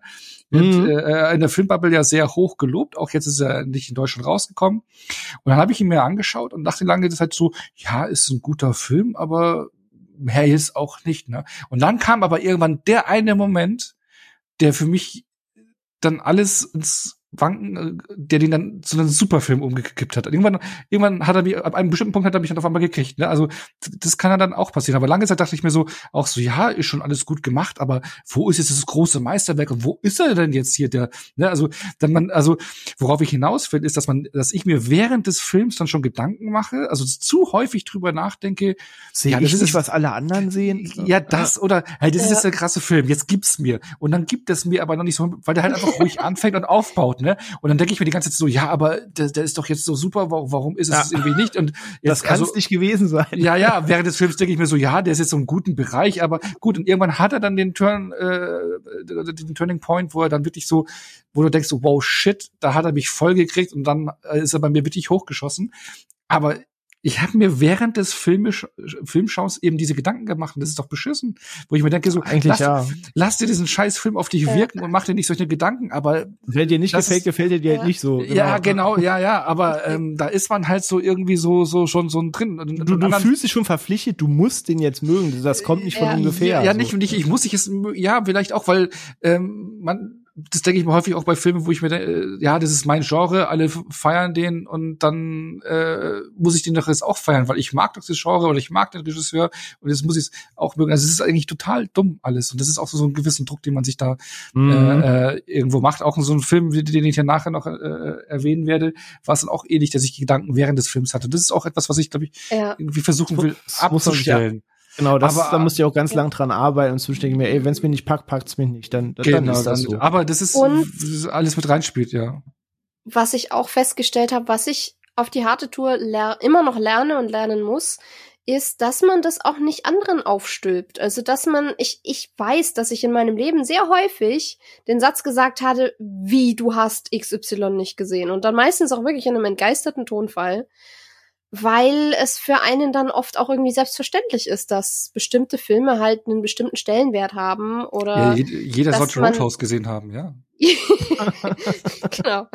Und ähm, ich komme da erst in den letzten Jahren noch so ein bisschen mehr von dieser Mentalität weg, dass ich, dass ich erstens das für mich selber nicht mehr will, aber dass ich das anderen auch nicht mehr aufbürde, dass ich, dass ich da auch irgendwie und ich bin nicht unbedingt gut da drin, aber ich muss es lernen, einfach auch, weil ich weil ich dieses Verhalten von anderen mir gegenüber mir auch eben einfach wünsche, dass man da einfach weniger Druck aufbaut und dass man dann eben jemanden nicht ähm, entgeistert anguckt, wenn er XY nicht gesehen hat. Je, da jeder mehr hat Verständnis. Vor allem, das ist so generationsüberschwingend. Ne? Du kann, also ich könnte heute sagen, wie, du hast Gladiator nicht gesehen, ja, und dann guckt äh, eine Ältere mich an und sagt, ja, wie, du hast Ben Nur nicht gesehen. So ja, ohne ja, den genau. hätte es so nie Gladiator gegeben. So, das, Richtig. Für meine Eltern ist Ben Hur so dieses das Ding, was irgendwie jeder geguckt hat, wo aber eigentlich keiner Bock drauf hatte. Und äh, was aber halt dieser Monumentalfilm war, der für diese Generation richtig krass prägend war. Und dann kam halt irgendwie Gladiator, aber der war zum Beispiel auch an mir schon wieder vorbei, weil das auch ein bisschen vor meiner Zeit war einfach. Mhm. Aber aber jeder hat Film XY, den er nicht großen Film XY, den er nicht gesehen hat. Also natürlich. Es, ja, natürlich. Geben. Aber um da noch mal zurückzukommen, dann auch auf die Klassiker nachholen. Ne? Also um da die die Eingangsfrage noch mal aufzuwerfen, wie es da für mich ist. Ich kann mich erinnern, dass ich vor ein paar Jahren ähm, ich, wo ich dann angefangen habe, mich ein bisschen mehr intensiver mit Filmen zu beschäftigen, ich eben dieses Buch, diese äh, tausend und einen Filme, die man gesehen haben muss, bevor man stirbt, und sowas geholt habe, habe ich wirklich abgehakt und sowas, dass ich mich bemüht habe, hier, was ich meinen ersten Ingmar Bergmann-Film mit Persona angeschaut, der mir auch wirklich sehr gefallen hatte, weil den habe ich dann auf Prime Video, weil er gerade drin war, angeguckt. Ähm, aber das, äh, dass ich dann wirklich angefangen habe, okay, jetzt musst du aber mehr Klassiker da abhaken oder sonst irgendwas, habe ich mich dann auch leicht unter Druck gesetzt, ähm, wo ich mir aber denke, hey, du musst doch nicht von heute auf morgen alle, äh, wo ich aber schnell gedacht habe, du musst aber nicht von heute auf morgen alle gesehen haben, ne? Also man kann ja nicht äh, in zwei Wochen irgendwie ab alle nachholen oder in, in, in einem halben Jahr oder sonst irgendwas. Und da bin ich relativ schnell konnte ich dann da runterfahren und äh, die habe ich jetzt auf meiner Watchlist und ab und zu mal hake ich einen ab, wenn ich gerade Bock drauf habe und fertig. Da bin ich relativ zum Glück entspannt geworden und ich habe mich jetzt auch eben, ähnlich wie du René, eben äh, durch die letzten Jahre, wo ich mich jetzt mehr damit beschäftigt habe, eben auch Sachen rauskristallisiert auf die, auf die ich dann wirklich Lust habe und auch gerade mhm. letztes Jahr während der Corona-Zeit jetzt auch, habe ich mich halt aufs 80er-Jahre-Kino, gerade Horror-Kino oder Action-Genre-Kino mhm. fokussiert, weil das ist das, etwas, was mir was gibt. Ich bin mit den 80er Jahre Actionfilmen groß geworden oder mit 80er Jahre Fantasy-Filmen und da gibt's noch einige Filme, die ich nicht gesehen habe oder auch gerade im Horrorbereich. Ne? Und die habe ich nachgeholt, auch gerade letztes Jahr sehr viel und es hat mir sehr, sehr, sehr, sehr viel Spaß gemacht und auch bei aktuellen Neuerscheinungen, dass, dass ich das Genre-Kino schaue, Horrorfilme, Fantasy-Filmfest gehe, das macht mir wirklich Spaß, da Filme zu entdecken. Da habe ich wirklich Freunde dran und da fokussiere ich mich jetzt drauf. Ja, und, aber, ähm, deswegen, man muss halt natürlich aber hier und Genau, aber immer ein bisschen genau differenziert. Aber ich hole mir trotzdem hier und da mal noch den einen oder anderen Klassiker nach. Habe ich jetzt auch für die Folge gemacht, äh, jetzt letzte Woche drei Stück zum Beispiel. Ähm, wobei ich ja auch Horrorklassiker von Argento, also Tenebre und Phenomena angeschaut, letzte Woche nachgeholt. Äh, und es macht aber auch Spaß, da das zu entdecken. Und äh, gerade eben Horror-Genre-Bereich habe ich wirklich richtig Freude dran, weil es so vielschichtig ist und da recherchiere ich und was gibt es alles noch. Ich habe jetzt von Regisseuren äh, gehört, die kannte ich vor 10, 15 Jahren gar nicht. Da mhm. hole ich jetzt hier und da die Filme nach und äh, habe auch Boxen. Jetzt von Mario Bava habe ich eine Box da oder sowas, wo ich auch noch schauen will. Also da arbeite ich rein, aber es macht auch Spaß und und da habe ich mich jetzt fokussiert und bin ein bisschen weg von diesen Klassikern, musst du gesehen haben. Wobei das auch wieder Klassiker musst du gesehen haben. Innerhalb des Genres. Sind, ja, genau. Aber, ja. aber, aber eben wie du auch recht, auch recht schnell dann, äh, habe ich dann auch äh, John Carpenter, die, die Filmografie bin ich dann durchgegangen und äh, ja, das ist ja fast nur Bretter da, ne, bis, bis, ja. bis Ghost of Mars auf jeden Fall äh, safe Sache. Oder Ghost of Mars oder ja, gut, ja, aber. Muss man äh, verdrängen, aber. Ja, wobei, ich habe letztens Dorf der Verdammten, nee, wie heißt es Dorf? Village of the Verdammten. Äh, Village of the Verdammten, doch, Dorf der Verdammten, ja. Äh, angeschaut, der ist ja wirklich furchtbar, aber, ähm. Okay, habe ich lange nicht mehr geguckt. Das, wenn und, irgendwann mal das Thema ist, dann wird er nochmal aufgefrischt. Genau, und, und, und auf, auf, auf Sky lief dann wirklich Dark Star, an den, den du sonst auch nirgendwo herkriegst, sein allererster Film, äh, das Studentenprojekt, Studentenprojekt, der ist ziemlich weird, der Film, also da muss man sich drauf einlassen. Das ist ein bisschen, das ist etwas anderes 2001. Aber ansonsten, das macht der, man darf, man darf aber auch nicht vergessen, dass es schon Spaß macht, sich in Genres oder in die Filmografien von Regisseuren reinzufuchsen und ja, durchzugehen. Ja. Also deswegen, das ist immer so dieses, das ist dieser schmale Grat. Und ich glaube, so wie René das auch gesagt hat, wenn du jetzt irgendwie ein Sujet hast, auf das du dich einschießt und auf das du Bock hast und dann da Sachen ab, was heißt abarbeitest äh, oder durchgehst. Ja, dich reinarbeitest einfach. Ne? Reinarbeitest, ne? ja. genau, nachholst. Das macht schon Spaß. Aber ja, so dieses, jeden. Aber dieses Klassiker nachholen, wo du eigentlich jetzt keinen Verknüpfungspunkt hast, wo du sagst so, es gibt so viele Klassiker oder äh, äh Ehren der, äh, äh, in der Geschichte des Films, wo ich sage, habe ich jetzt kein, eigentlich keinen Bock drauf, ne? Und das lasse ich aktuell links liegen. Vollkommen. Ey, du darfst es. Vor allem bei dir ist ja auch das Resultat, aus dem, was ich meinte, man muss erstmal viel querbeet gucken und dann merkst du ja, wofür schlägt mein Herz am meisten? Und dann hast du von genau. alte Sachen nachgeholt zu neue, zu bestimmten Regisseuren, zu bestimmten Schauspielern. Dann hast du so ein gewisses Repertoire angeeignet, nenne ich es jetzt einfach mal. Und daraus merkst du, was interessiert mich. Was bei dir in dieser Horrorleidenschaft zum Beispiel erschienen. Und dann ist es natürlich auch geil zu sagen, okay, das ist ein Genre, das packt mich. Und sich dann noch mal da reinarbeiten und das aufholen und sich da sein Fächer aufbauen. Das ist ja dann so wirklich das eigene Interessengebiet, was man vertieft. Aber nicht diese, diese übergeordnete Pflicht von, ich muss das jetzt gucken, sondern du hast diesen Bereich entdeckt und willst da noch mehr zu entdecken. Und dann ist das ja, finde ich, was vollkommen anderes als diese Verpflichtung mit, ich muss dies und das noch gucken. Zum Beispiel so ja. jährlich aktuelles Beispiel. Ich habe vor ein paar Jahren aufgehört, Oscar-Filme zu gucken. Vor ein paar Jahren war es so, puh, das ist alles nominiert, das sind alles die heißen Scheiß des Jahresfilme. Du musst ja eigentlich alle Oscar-Nominierten geguckt haben. Das habe ich ein paar Jahre durchgezogen und merke heutzutage, nee, ich muss die halt auch ja, nicht ja, alle das, gesehen das, haben. Da gehe ich voll keine mit. Also ich habe vor ein paar Jahren ja. war ich im Kino, habe die dunkle Stunde hier mit Gary Oldman geguckt, weil er den Oscar glaube ich auch bekommen mhm. hat dafür dann. Ich fand den mega langweilig. Also äh, im Prinzip ist es ein Prequel zu äh, Dunkirk, ne? Aber ähm, ich, ich fand den so wirklich langweilig. Oder ich habe vor oder ich habe jetzt vor kurzem hier äh, ähm, ich habe Judas, und Black, Judas und Black Messiah nachgeholt, ne? Äh, weil ah. er es auf Sky gerade läuft, auch Oscar nominiert, hat auch einen Oscar äh, hier.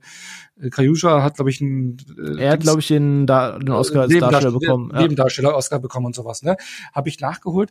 Ja, wichtiges Thema, hochwertig gedreht, gefilmt, geschauspielt, alles top, aber der Film hat mich so von seiner Erzählweise gar nicht dann gecatcht. Richtig. Aber ich habe ihn nur geguckt, weil er halt wirklich so als Oscar-Contender zählt. Und so ging es mir auch. Und so eigentlich hatte ich gar keine ja, große Lust auf den Film, aber ja. Und seien wir, seien wir ehrlich, da, darauf ähm, kommt es dann irgendwie immer wieder zurück und das ist einfach was, was mir immer wieder aufgefallen ist. Gerade auch, als ich jetzt diese Listen mal durchgeguckt habe, was musst du geguckt haben, in Anführungszeichen.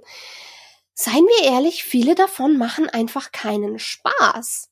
Es sind wahnsinnig viele dabei, die dich dann mitreißen oder irgendwas, aber es sind auch richtig viele dabei, die sperrig sind, die mm. unbequem sind. Die dich herausfordern. Mit, die ja, aber das gehört, aber Film, also da, da, da kommen jetzt dann die, die Oberfüllkommuniseure und die sagen so, ja, Film muss ja auch nicht Spaß machen, ist ja nicht ja, Unterhaltung da. Film ist, mir, Kunst. Das ist, mir, das, das, das nee, ist aber, mir aber nee, egal. Ich will mich jetzt nicht, genau, ich will mich jetzt nicht drüber, ich will mich nicht drüber lustig machen. Ich meine, jeder hat seine Herangehensweise an das Medium Film. Ich persönlich habe das Medium Film eben unter der unter, unter den Unterhaltungsaspekt kennengelernt, lieben gelernt und äh, äh, verbindet es damit. Aber es gibt halt eben mhm. auch Leute, die damit Kunst äh, verbinden, sich äh, mehr Fragen stellen als als manch anderer und sich da anders rein vertiefen, sie jeden selbst überlassen. Ne? Also ist auch immer so eine Frage Herangehensweise. Ne? Aber Ey, wie du sagst, es gibt ja viele Klassiker, die ja. sind halt äh, schwierig. Ja, und es ist halt auch einfach ähm, ich sehe viele Filme gerne auch einfach als Kunstobjekt und ich lasse mich von Filmen auch gerne herausfordern, aber ich muss da nicht immer Bock drauf haben und ich habe einfach das Gefühl, und das ist nicht nur bei Filmen so, das ist auch bei Literatur so, das ist bei Fine Art so, das ist bei gefühlt allem, was man irgendwie unter Kunst laufen lassen kann, so, dass so diese ich nenne es jetzt einfach mal Bildungselite oder wer auch immer die Regeln macht, ich weiß es ja nicht, die Regeln, die dann irgendwie entstehen, irgendwie scheint da häufig mit drin zu sein, von wegen, es muss aber irgendwie unangenehm sein oder es darf keinen Spaß machen. Wenn es dir Spaß macht, ist es keine Kunst mehr. Das Gefühl hatte ich auch immer wieder im Deutschunterricht, wenn wir irgendwas lesen mussten. Die Bücher, die Spaß gemacht haben, waren selten diejenigen, die unter Literaturklassiker gelaufen sind. Manche davon mochte ich tatsächlich auch, aber ich finde, das kann man in, in, in vielen Bereichen immer mal wieder beobachten und ich frage mich, seit wann es nicht okay ist, dass du Spaß mit was hast oder etwas genießen kannst oder dir was einfach aktiv Freude macht oder dass du dich wohl dabei fühlst. Und das, dann darf es keine Kunst mehr sein. Ich kapiere das nicht so ganz, aber ja. ich habe zumindest das Gefühl, dass das irgendwie so ein komischer Konsens ist. Ich weiß nicht, ob es euch genauso geht, aber das ist zumindest meine Erfahrung. Ich meine, ich meine, für mich persönlich muss auch nicht jeder Film unbedingt Spaß machen, sondern zumindest auch irgendwas, es kann, gibt auch Filme, die mich auf andere Ebene erreichen und mich bewegen. Ich meine, mein Film des letzten Jahres war Titan. Das war jetzt kein Film, der Spaß gemacht hat, aber der in mir etwas ausgelöst hat und der mich auf verschiedenen Ebenen begeistert hat, ne? Und, und sowas kann ja auch ein Film erreichen. Aber klar, ja, ja, klar. Äh, Filme, Filme, aber einfach nur Spaß haben mit Filmen. Man kann ja auch anst äh, schwerere Filme konsumieren und mögen oder sich drauf einlassen. Und trotzdem kann man äh, äh, Spaß an simpleren Filmen haben und das, das, das schließt sich nicht aus. Und das sind Dinge, die ich schon sehr, sehr häufig im Internet gelesen habe. Wer Film XY guckt, der hat ja keine Ahnung von Filmen. Oder wer, wer, wer sowas mag, der hat ja keine Ahnung von Filmen. Ne? Also, der mainstream keine, Genau, ich will keine Na Namen von Filmen und sowas nennen, aber so du wirst, wer das und das, also diese, diese, diese Umkehrschlüsse, die teilweise gemacht werden, wer das und das mag und guckt, der äh, hat eh keine Ahnung. Und, ne? Also so mhm. dieses, das finde ich, sowas mag ich nicht. Nee, bin ich komplett bei dir. Also die Diskussionen kriege ich auch mit und die gibt es zuhauf, aber da ziehe ich mich immer fein raus, weil genau diese, ich nenne es jetzt mal versnobte Ansicht war, war nie so meins. Ich kann über ein Lighthouse, äh, The Lighthouse hieß er, äh, grübeln und sinieren. Ich kann aber auch gleichzeitig mich der vierte Mal den Arsch ablachen, wenn ich mir einen Jackass-Film angucke. Also für mich äh, schließt da auch halt das eine, das andere nicht aus. Aber ja, es gibt ja. halt sehr viele, die natürlich da den gehobenen Zeigefinger haben, so wie es den bei jedem Medienkonsum gibt, ja. egal welches Medium. Und bei Filmen ist es natürlich gerade sehr präsent. Und die schlimmsten Sachen habe ich da ja. ausgerechnet in so einem Fußballforum gelesen, die so eine Unterforum haben im Filmbereich. Da habe ich die schlimmsten, übelsten Leute gelesen, wow. die genau so ticken. Ja, aber ich glaube, aber ich habe aber den Eindruck, dass da Leute sich irgendwie einen Leuchtturm aufbauen und von da irgendwie gerne herunterschauen. Aber ja, dass die spezieller du dich, ja. je spezieller du dein Repertoire hast, umso mehr denkst du ja, ich kenne das, was nicht jeder kennt und dann ergibt sich diese diese Erhabenheit scheinbar daraus. Ja. Ich sage, ich fühle das auch absolut nicht, das absolutely not my cup of tea. Und was ich ganz kurz da noch mit dazu sagen muss, gerade weil viele von den, von den so hochgelobten Sachen halt auch oft harter Tobak sind. Ich kann auch jeden verstehen und ich werde jeden in Schutz nehmen, der sagt, ich kann einen bestimmten Film nicht gucken. Nicht nur ich will den nicht gucken, sondern ich weiß, ich kann es gerade nicht. Sei das, weil einfach alle mit den Nerven durch sind nach zwei Jahren Corona oder sei das, weil jemand bestimmte Triggerthemen hat oder weil ihm bestimmte Genres nicht liegen oder was auch immer. Einfach wenn jemand sagt, ich will den aus Gründen für meine geistige Gesundheit oder so nicht gucken, dann werde ich den Teufel tun und irgendjemanden dafür verurteilen. Aber da redet halt auch extrem selten mal jemand drüber. Es reden viele drüber, dass, dass The Last Duel so ein Meisterwerk von Ridley Scott ist und dass die Generation äh, Handy so ignorant ist oder was auch immer, diese blöde Diskussion, die will ich jetzt gar nicht anreißen. Aber nur als gutes Fallbeispiel. Und ich hätte den geguckt in einem emotional stabileren Zustand, wenn ich nicht einfach momentan auch teilweise auf dem Zahnfleisch gehen würde. Aber im Moment sage ich, ich kann mir den nicht antun, weil ich genau weiß, dass der mich psychisch ziemlich belasten wird. Also tu ich's nicht. Kann ich volle Kante verstehen. Ja, ich ja, finde, also, da muss man halt auch mal einfach ja. drüber reden. Also ich hatte auch letztes Jahr äh, war mein äh, äh, Motto eigentlich des Jahres äh, No Trauma Baby. Also ich habe kaum äh, äh, äh, Dramafilme geschaut. Also erst Ende des Jahres, wo es dann Richtung äh, Bestenlisten bilden geht, habe ich dann manche Sachen wie The Father äh, oder halt eben The Last Duel nachgeholt. Aber erst dann irgendwie so ganz am Ende so, ja okay, jetzt musst du irgendwie schnell gucken, damit für die Bestenliste oder haben wir es wieder musste gucken. Nee, aber äh, oder jetzt willst du sie mal gucken. Aber äh, weil ich eben das gesamte Jahr über echt keinen Bock auf Drama hatte. Äh, weil Drama hat man in der realen Welt natürlich gerade genug und das braucht man ja. auch äh, abends am TV. Nee, ähm, kann ich auch nur unterschreiben. Also genau, wir haben da letzte Woche drüber gesprochen, The Father, auch ein Film, wo ich sage, ich spreche dem handwerklich nichts ab. Ich bin überzeugt davon, ich würde den in der richtigen Stimmung wahrscheinlich sehr schätzen und mögen, aber ich bin auch gerade nicht in der Stimmung, mir einen Film über Demenz anzugucken. Ich habe auch den viel gelobten Marriage Story mit hier Adam Driver und Scarlett Johansson nicht gesehen. Ich habe mir Make mit Marie mit Zendaya nicht angeschaut, weil, ey, ganz ehrlich, das sind Onno sagt's, am Ende des Tages ist es immer noch ein Unterhaltungsmedium und ähm, so sehr ich auch gerne darüber sinniere und mich einarbeite und so ein bisschen mich mit Technik, Behind the Scenes, schieß mich tot beschäftige, aber am Ende des Tages bleibt es für mich ein Hobby und Unterhaltungsmedium. Und dann waren das halt auch so Filme, wo ich sage, ja, ey, das können gerade einfach die drei krassesten Filme des Jahres von mir sein, aber das brauche ich jetzt einfach auch gerade nicht. Ja, nö. Und das ist auch absolut in Ordnung. Ja, was wir aber dann tatsächlich, worauf wir uns geeinigt haben, ist ja, dass man sich tatsächlich doch mal sagt, okay, ich muss das jetzt gucken. Einfach so als kleines Experiment, dass wir gesagt haben, wir geben uns jetzt tatsächlich oldschool eine Hausaufgabe auf und nehmen unseren, unsere Liste, egal wie geartet, ob jetzt der Schande oder der Vorfreude oder der muss ich schauen oder will ich schauen, ähm, und nehmen uns drei Filme darunter, einfach ja, nach eigenen Kriterien, nach eigenem Ermessen und gucken die und schauen mal, wie es war, diesen Film in Anführungszeichen endlich mal nachzuholen. Ähm, deswegen, weiß nicht, mag René mal vielleicht anfangen? Ich hätte jetzt gesagt, wir suchen, wir, wir geben jetzt mal den ersten Film rum, den wir uns rausgepickt haben und vielleicht so ein bisschen warum. Und yes. Ja. Sehr, sehr gerne mache ich da den Anfang. Ähm, ich rank die auch so ein bisschen, weil in der Tat kann ich also gut weil äh, vorne können sich zwei streiten, aber es gibt einer, der tatsächlich dabei ein bisschen abfiel. Ähm, die Rangehensweise bei mir war, ähm, ich habe lange gekrübelt, was für drei Filme nimmst du jetzt? Weil wir haben gerade gesagt, ne, was doch für einen großen Druck gibt, wie lang die Listen alle sind. Und selbst drei Filme raussuchen war da teilweise gar nicht so einfach, weil die erste Frage war, ja, drei Filme, wonach sortiert? drei Filme mit dem größten Namen, drei Filme mit dem größten Standing, drei Filme mit den All-Time-Best-Bewertungen. Äh, was nimmst du? Aber wenn es danach geht, hätte ich vermeintlich Casablanca vom Winde verweht und Citizen Kane gucken müssen. Und dachte mir so, nee, das ist es auch, auch. nicht. und dachte mir, das, das äh, ist die falsche Sortierung. Das ist es auch nicht. Also ähm, bin ich danach gegangen, was ich schon gesagt habe.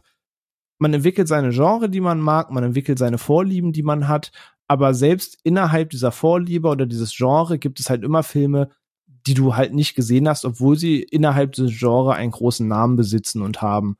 Ähm, oder du auch schon x-mal drüber gestolpert bist. Und das war so ein bisschen meine Rangehensweise, dass ich mir drei Genres geschnappt habe, die ich gerne mag, in die ich mich eigentlich seit Jahren auch vertiefe und einarbeite, immer bei neuen Beiträgen äh, groß Ohr bin, aber irgendwie nie geschafft habe, diese drei Filme mal nachzuholen und mich hinzusetzen und zu sagen, den guckst du jetzt. Ähm, und der erste Film ist dabei so ein kleines Oscar-Duell gewesen. Ähm, und zwar, es geht um The Hurt Locker, tödliches Kommando aus dem Jahre 2010, 2011. 2010 erschienen, 2011 im Oscar-Rennen. Er hat ja damals den Oscar gewonnen und hat ja dabei unter anderem Avatar ausgestochen. Und es war quasi das große Duell James Cameron mit Avatar versus seine Ex-Frau Catherine Bigelow gegen äh, The Hurt Locker. Und äh, entgegen allen Erwartungen hat er Blindside, Avatar und Inglourious Bastard stehen lassen und den Oscar gewonnen. Und ich liebe eigentlich so Söldner, Military, Kriegseinsatzfilme. Solange sie gut gemacht sind, ähm, mag ich das einfach. Ist immer schwierig zu sagen. Das ist keine Thematik, die man glorifizieren soll. Aber ich habe ein Fable für dieses ganze Kriegs- und Söldnerkino und so weiter. Sei das irgendwie der coole Söldner-Squad bis zum wirklich kritischen Film. Ich habe da einfach meinen Spot für und äh, habe diesen Film nie geguckt und habe das jetzt äh, ja, mal benutzt, den erstmal zu schauen. Die Frage, soll ich gleich ein bisschen ausführen, wie der mir taugt oder so, oder erstmal nur, welcher so mein erster auf der Liste war? Nee, ich glaub, ja, jeden, nö, jeden, hau raus. Genau, jeden Film schön ausführen und dann Okay, weiter. sag einfach, wie er dir getaugt hat. Und ähm, ich muss sagen, zum ersten kann ich jetzt zum Beispiel auch schon nichts sagen, weil der Hardlocker steht auch noch auf meiner Liste, aber den habe ich nicht mitgenommen diesmal. Drum, ja, ich, ich dachte, ich, ich muss die Lücke schließen. Und da ist auch das, was ich vorhin angesprochen habe. Ich habe dann noch mal so ein paar äh, Reviews gelesen, die dementsprechend auch alle zehn Jahre alt sind, äh, wie der damals so abgeschnitten und bewertet wurde. Und das war der Film, wo wirklich der Satz stand, Catherine Bigelow hat mit diesem Film bewiesen, dass man auch ohne große Namen einen großen Film drehen kann. Und ich möchte aufzählen, in diesem Film spielt Jeremy Renner mit. Da spielt Anthony McKee mit, da spielt Guy Pierce mit, da spielt Ralph Finesse mit, da spielt Evangeline Lilly mit, da spielt David Morse mit. Und ich denke mir so, ja Mensch, da hast du aber auch einen Film ohne Schauspieler gedreht. ähm, heutzutage ja, also drei davon alles unbekannte Leute. genau, so drei davon MCU-Stars, Ralph Finesse, äh, unlängst bekannt in bedeutend mehr Rollen als nur Voldemort, Guy Pierce seine großen Rollen gehabt, Evangeline Lilly hat man gesehen, David Morse eigentlich schon seit Green Mile und diversen anderen Filmstars. Und ich denke mir, ja, Mensch, ist schon schwer, so ein Film ohne Stars. Aber so ja, ändert sich das also halt über die Jahre, was die danach gedreht haben und dann erst zu dem großen, großen Stars wurden. Und fairerweise, jetzt gerade, wo ich Hawkeye gesehen habe und jetzt Hurt Locker gesehen habe, da hatte auch äh, Jeremy äh, Renner auch wirklich noch ein Babyface, das muss man so sagen. Ähm, da war halt auch noch nicht der, der er heute ist. Aber ja, das war halt der erste Film auf meiner Liste. Geht halt, ohne viel zu spoilern, aber um kurz von dem Plot zu sagen, worum es geht. Es geht halt um einen Bombenräumungstrupp im Irak. Und da geht es jetzt halt eben nicht um Kriegsschauplatz selber, sondern es geht drum dass es eben den Kampfmittelbeseitigungstrupp gibt. Da stirbt in den ersten vier Sekunden des Films quasi der Vorgesetzte von dem Trupp. Dieser Trupp kriegt einen neuen Sergeant und das ist dann eben Sergeant James, also die Rolle von Jeremy Renner. Und er ist halt Draufgänger, ein bisschen übermutig. Er ähm, braucht diesen, diesen Kitzel, dass jederzeit das schiefgehen könnte. Und gleichzeitig will Catherine Bigelow da aber auch so ein Antikriegsdrama draus erzählen. Und äh, auch zeigen, wie schrecklich das einfach ist und sch schwenkt immer so ein bisschen zwischen bisschen zeigen sie auch, dass es auch alles ein bisschen geil sein kann, Andererseits gibt's natürlich auch immer quasi das Nachgespräch in der nächsten Szene, wo dir die Schattenseite des Ganzen gezeigt wird. Dass er jetzt halt auch nicht der krasse Macker ist, sondern auch nur so tut, dass er das braucht, um sich selbst zu pushen, dass der auch eine dunkle Vergangenheit hat und was der Krieg mit ihm macht. Also er hat schon immer so, so ein bisschen seine Antikriegsnote dabei. Wahrlich nicht so krass wie ein Platoon oder ein Apocalypse Now oder so. Aber ähm, der Film schafft es halt wirklich Spannung zu erzeugen, nicht im krassen Feuergefecht, sondern dass er den richtigen Draht sucht, dass dann Timer runterläuft, dass er die Strippen verfolgt. Selbst eine Katze, die gerade über das Minenfeld läuft, gleich für eine potenzielle Explosion sorgen kann. Aus ähm, den Häusern gucken überall eben Irakis raus, die ihn auch beobachten beim Entschärfen. Du weißt nicht, wem kannst du trauen, wen nicht. Und dieser Film schafft wirklich so die, die Spannung mit der heißen Nadel zu stricken verliert sich dann aber irgendwie und verliert ein bisschen seinen Fokus und erzählt dann irgendwie doch was anderes und dann ist es doch mehr eine Charakterstory. Ähm, aber in Summe ist das, sage ich mal, so der Plot, ohne jetzt zu viel zu verraten. Ähm, wo ich sagen muss, ich bin schon ganz froh, ihn gesehen zu haben. Aber die erste Hälfte schon, sage ich mal vorsichtig, bedeutend packender als die zweite. Also ich habe die erste halbe Stunde geguckt und saß wirklich Fingernägel count dran, wo er die ersten zwei Bomben schärft und dachte mir, oh fuck, oh fuck. Er ist der Hauptcharakter, er wird nicht gleich sterben, aber oh fuck. Ähm, aber es war schon ein guter Film, sage ich mal. Also auch da würde man vielleicht heute streiten, ob das jetzt ein Oscar-Gewinner ist, ob es da natürlich auch um ein aktuelles Thema zu der Zeit geht, was da immer Zwinker Zwonka mit reinspielt.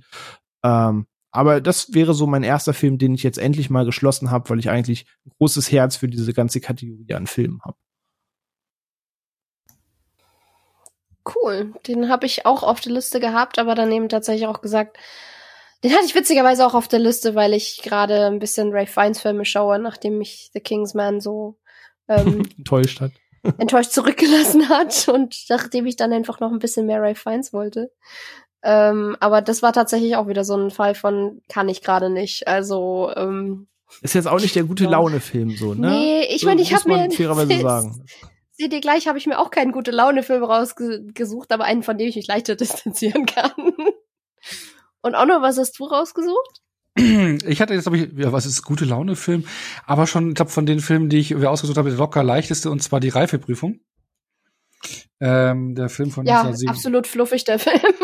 Ja, zu Sachen im Gegensatz zu den äh, Filmen, die ich sonst noch im Petto hatte. Also der, der ist schon lange bei okay. mir im Regal gewesen, ist ja auch so ein hochbewerteter Film, Klassiker. Jeder kennt den Song Miss Robinson, Dustin Hoffman hier äh, in der Halb äh, Hauptrolle, ähm, der ja als junger ähm, Student, der gerade sein Studium fertig hat mit 20, nach Hause zurückkommt und das Leben vor sich hat und dann von ja von der Miss Robinson, der äh, doppelt so alten ähm, Bekannten seiner Eltern verführt wird und ähm, sich zaghaft drauf einlässt und sich irgendwann in ihre Tochter verliebt und dann gibt's ein ganz schönes Kuddelmuddel.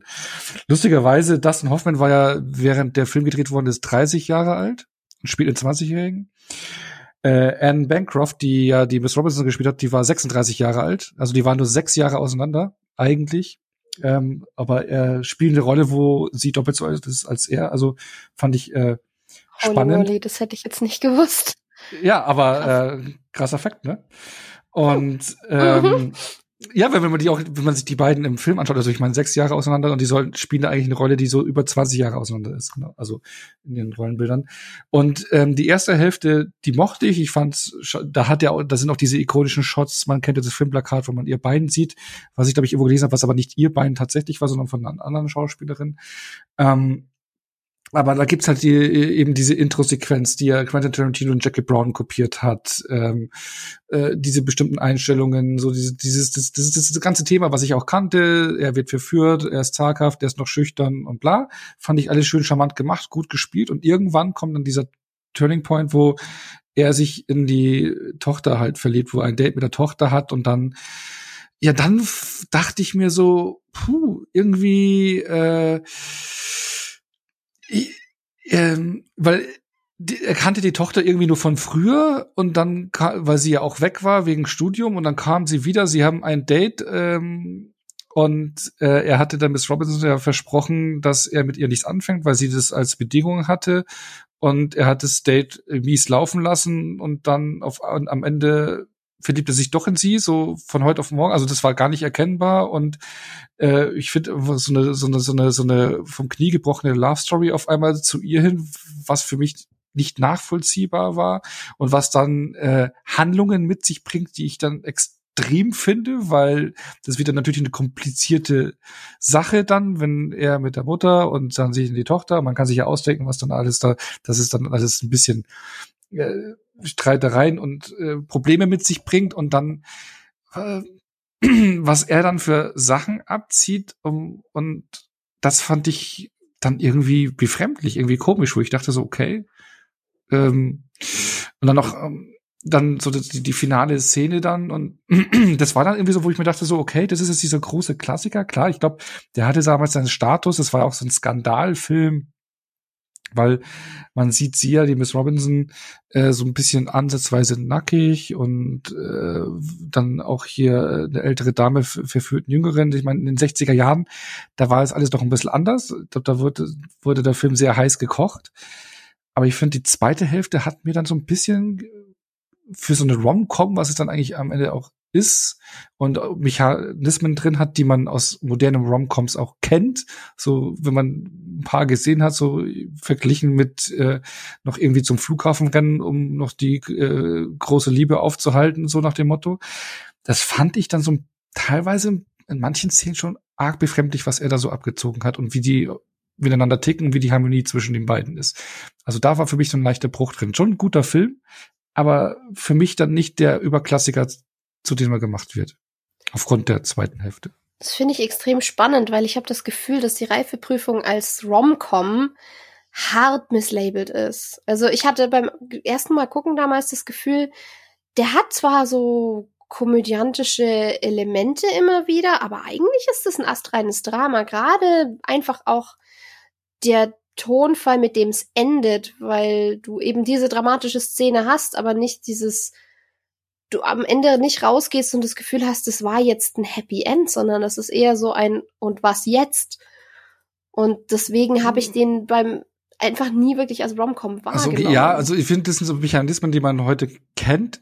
Was ich dann eher drin gesehen habe, ist ähm, was ich als Drama-Part da drin gesehen habe, das ist, was halt auch eben untermauert ist durch die Beziehung mit Bruce Robinson, gerade in der ersten Hälfte, ist halt so diese Regulierung von den Erwachsenen. Also er ist jung und er hat sein Leben aber eigentlich nicht selbst in der Hand. Ja, er hat sein Studium abgeschlossen, seine Eltern haben schon Pläne für ihn, was er mal studieren soll oder was er machen soll. Ähm, seine Sexualität hat er auch nicht richtig entdeckt. Das wird auch durch eine ältere Frau ähm, äh, eben im Prinzip eigentlich vorgelebt und ausgelebt und reguliert. Also da, sie ist ja auch die dominante Kraft da am Anfang. Also im Prinzip hat er keine Freiheit. Es ist eher so diese, diese, diese, nicht Unterdrückung, aber so diese, diese, diese, äh, so, so, so einen engen Rahmen geben für die Jugend von, von, von den, von den, ähm, Erwachsenen, von den Eltern, die Pläne für ihre Kinder eben haben, dass er da so ein bisschen, das habe ich so in der ersten Hälfte für mich so wahrgenommen. Wenn du ja, weißt, was das ich auf jeden Fall. Aber ansonsten, ja klar, es ist dramatisch, aber es hat schon im Prinzip die typischen Formen, ich will es nicht als Raum kommen wie in der heutigen Zeit ähm, sehen, aber er hat schon so, so seine Mechanismen für die Liebe kämpfend und also ich, ich, ich fand, ich weiß, ich habe da irgendwie nicht so einen Zugang gefunden zu seiner Denk, zu seinem, zu dem, wie er handelt und warum er es so handelt und ähm, ja, vielleicht ist auch so ein Zeitgeschehen, dass er so erpicht ist auf dieses äh, heiraten wollen oder also das fand ich auch so strange, nicht erst ein paar Schritte gehen, sondern immer gleich in dieses in dieses resolute denken, weil er will sie unbedingt heiraten und und gibt alles dafür und das fand ich so ein bisschen befremdlich, statt wo ich mir denke, Junge, jetzt versöhnt euch erstmal oder kommt mal zusammen und dann schaut mal weiter, sondern gleich dieses resolute dahinter. Das fand ich ein bisschen, ja. Aber vielleicht habe ich auch nicht verstanden, keine Ahnung. Oder ist ein Kind seiner Zeit und es hat nicht mehr so Klick gemacht.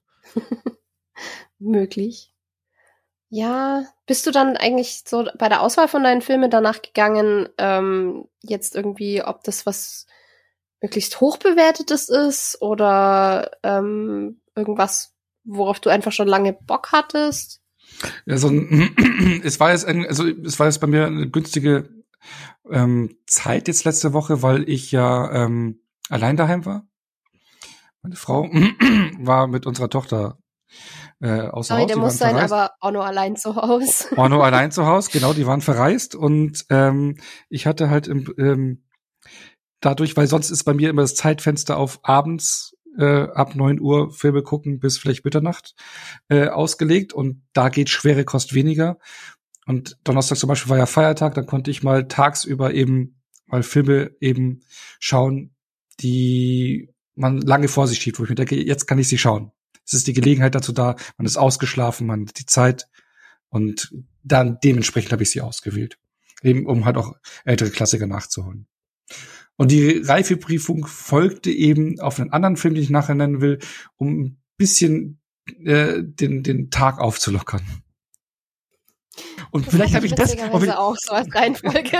und, und vielleicht war das, das, vielleicht war das der Grund, warum ich das auch ein bisschen alles fröhlicher aufgenommen habe und nicht so dramatisch gesehen habe. Einfach weil der Bin Kontrast gespannt. so heftig war. Ja, weil äh, den Film, den ich nachher nenne, den ich geschaut habe, und ich glaube, es gibt wenige Filme in der Filmgeschichte, die so reinhauen wie dieser Film. Ja, ich ahne was. Ja gut, ich habe es tatsächlich auch so ein bisschen so ähnlich gemacht von der Strategie, dass ich erst was genommen habe, wo ich weiß, das ist wahrscheinlich nicht nicht nicht unbedingt fröhlich und nehme danach das, was ich vorhabe, was definitiv fröhlich ist. Ähm, und habe jetzt die drei, die Folgen auch so ein bisschen jetzt tatsächlich gerankt im Sinne von einfach, was hat mir am besten gefallen, was hat mir am wenigsten gefallen und die Nummer drei jetzt, also am wenigsten, ähm, war ja aus meinen Top 10 oder Top 20 einfach von der durchschnittlichen Bewertung bei Letterboxd rausgefiltert, weil ich mir gedacht habe, ich nehme jetzt einfach tatsächlich mal wirklich Pile of Shame mäßig was, wo alle irgendwie sagen, guck das. Ähm, und entscheide dann selber, ob ich das wirklich so gut finde oder nicht. Und das war in dem Fall jetzt ähm, Heat aus meinem Geburtsjahr 1995. Oh. Ähm, Oh. Oh. Ja. Uh. Oh.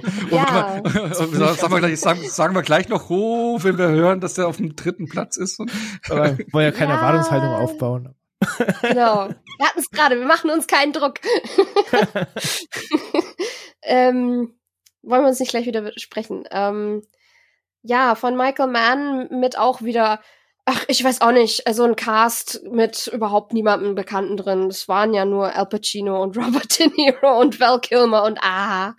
Also Besetzung auf jeden Fall absolut hochkarätig und deswegen auch so ein bisschen, also das hat's für mich trotzdem zu einem wirklich guten Film gemacht. Also ich kann den objektiv als hochwertig sehen und die schauspielerische Leistung da drin ist definitiv top-notch. Ähm, auf der anderen Seite ist es halt wieder Robert De Niro, der wieder irgendwo halt der coole Gangsterboss ist und ähm, dementsprechend fand ich es andersrum tatsächlich ein bisschen erfrischender, Al Pacino auf der Seite der Guten zu sehen.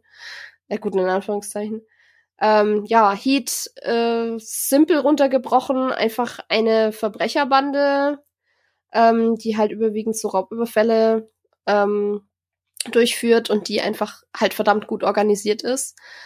Ähm, verpatzt es einmal, weil einer sich so ein bisschen zur Wildcard äh, macht und äh, tatsächlich mal eine Spur für eine Spur am Tatort sorgt, mehr oder weniger, alias einen Toten.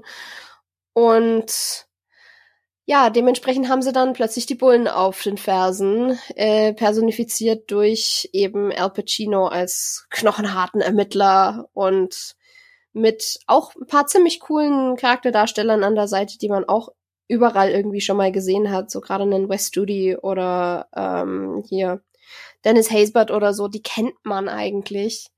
Ähm, vielleicht nicht immer namentlich, aber ich, also gerade Wes Studi zum Beispiel, den sehe ich immer gerne und über den habe ich mich sehr gefreut. Ähm, und das ist im Wesentlichen der Film. Es ist einfach dieses Hin und Her zwischen, wer hat gerade die Nase vorn, wer kann wieder aufschließen. Und du hast natürlich eine absolut grandiose und auch so ein bisschen dieses Action-Genre danach prägende äh, diese Sequenz mit diesem wirklich fantastischen Shootout, den sie ja so auf halber Strecke haben, wo ich dann auch wirklich dran saß und komplett gepackt war und gesagt habe, okay, was kommt jetzt? Auch wenn ich nach wie vor denke, wie, ich fand es erstaunlich, dass du so viel Polizisten gegen so eine kleine Gang hattest und ähm, es so ausging, wie es ausging.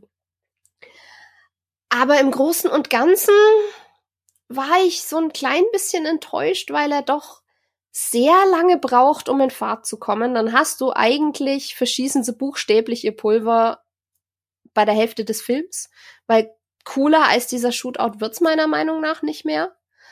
Und egal wie gut die Performances sind, ich habe halt auf keine von diesen Figuren in irgendeiner Form Bock. Ich mag dieses unglaublich nüchterne, ähm, wir sind alle nur fürchterliche Menschen und die Welt ist schlecht und auch die Guten sind eigentlich schlecht, ähm, kann ich nicht immer ab. Und gerade im Stil von Michael Mann hat's mir noch weniger gefallen, als es teilweise Scorsese macht, weil da oft einfach noch so eine gewisse Coolness mitschwingen kann.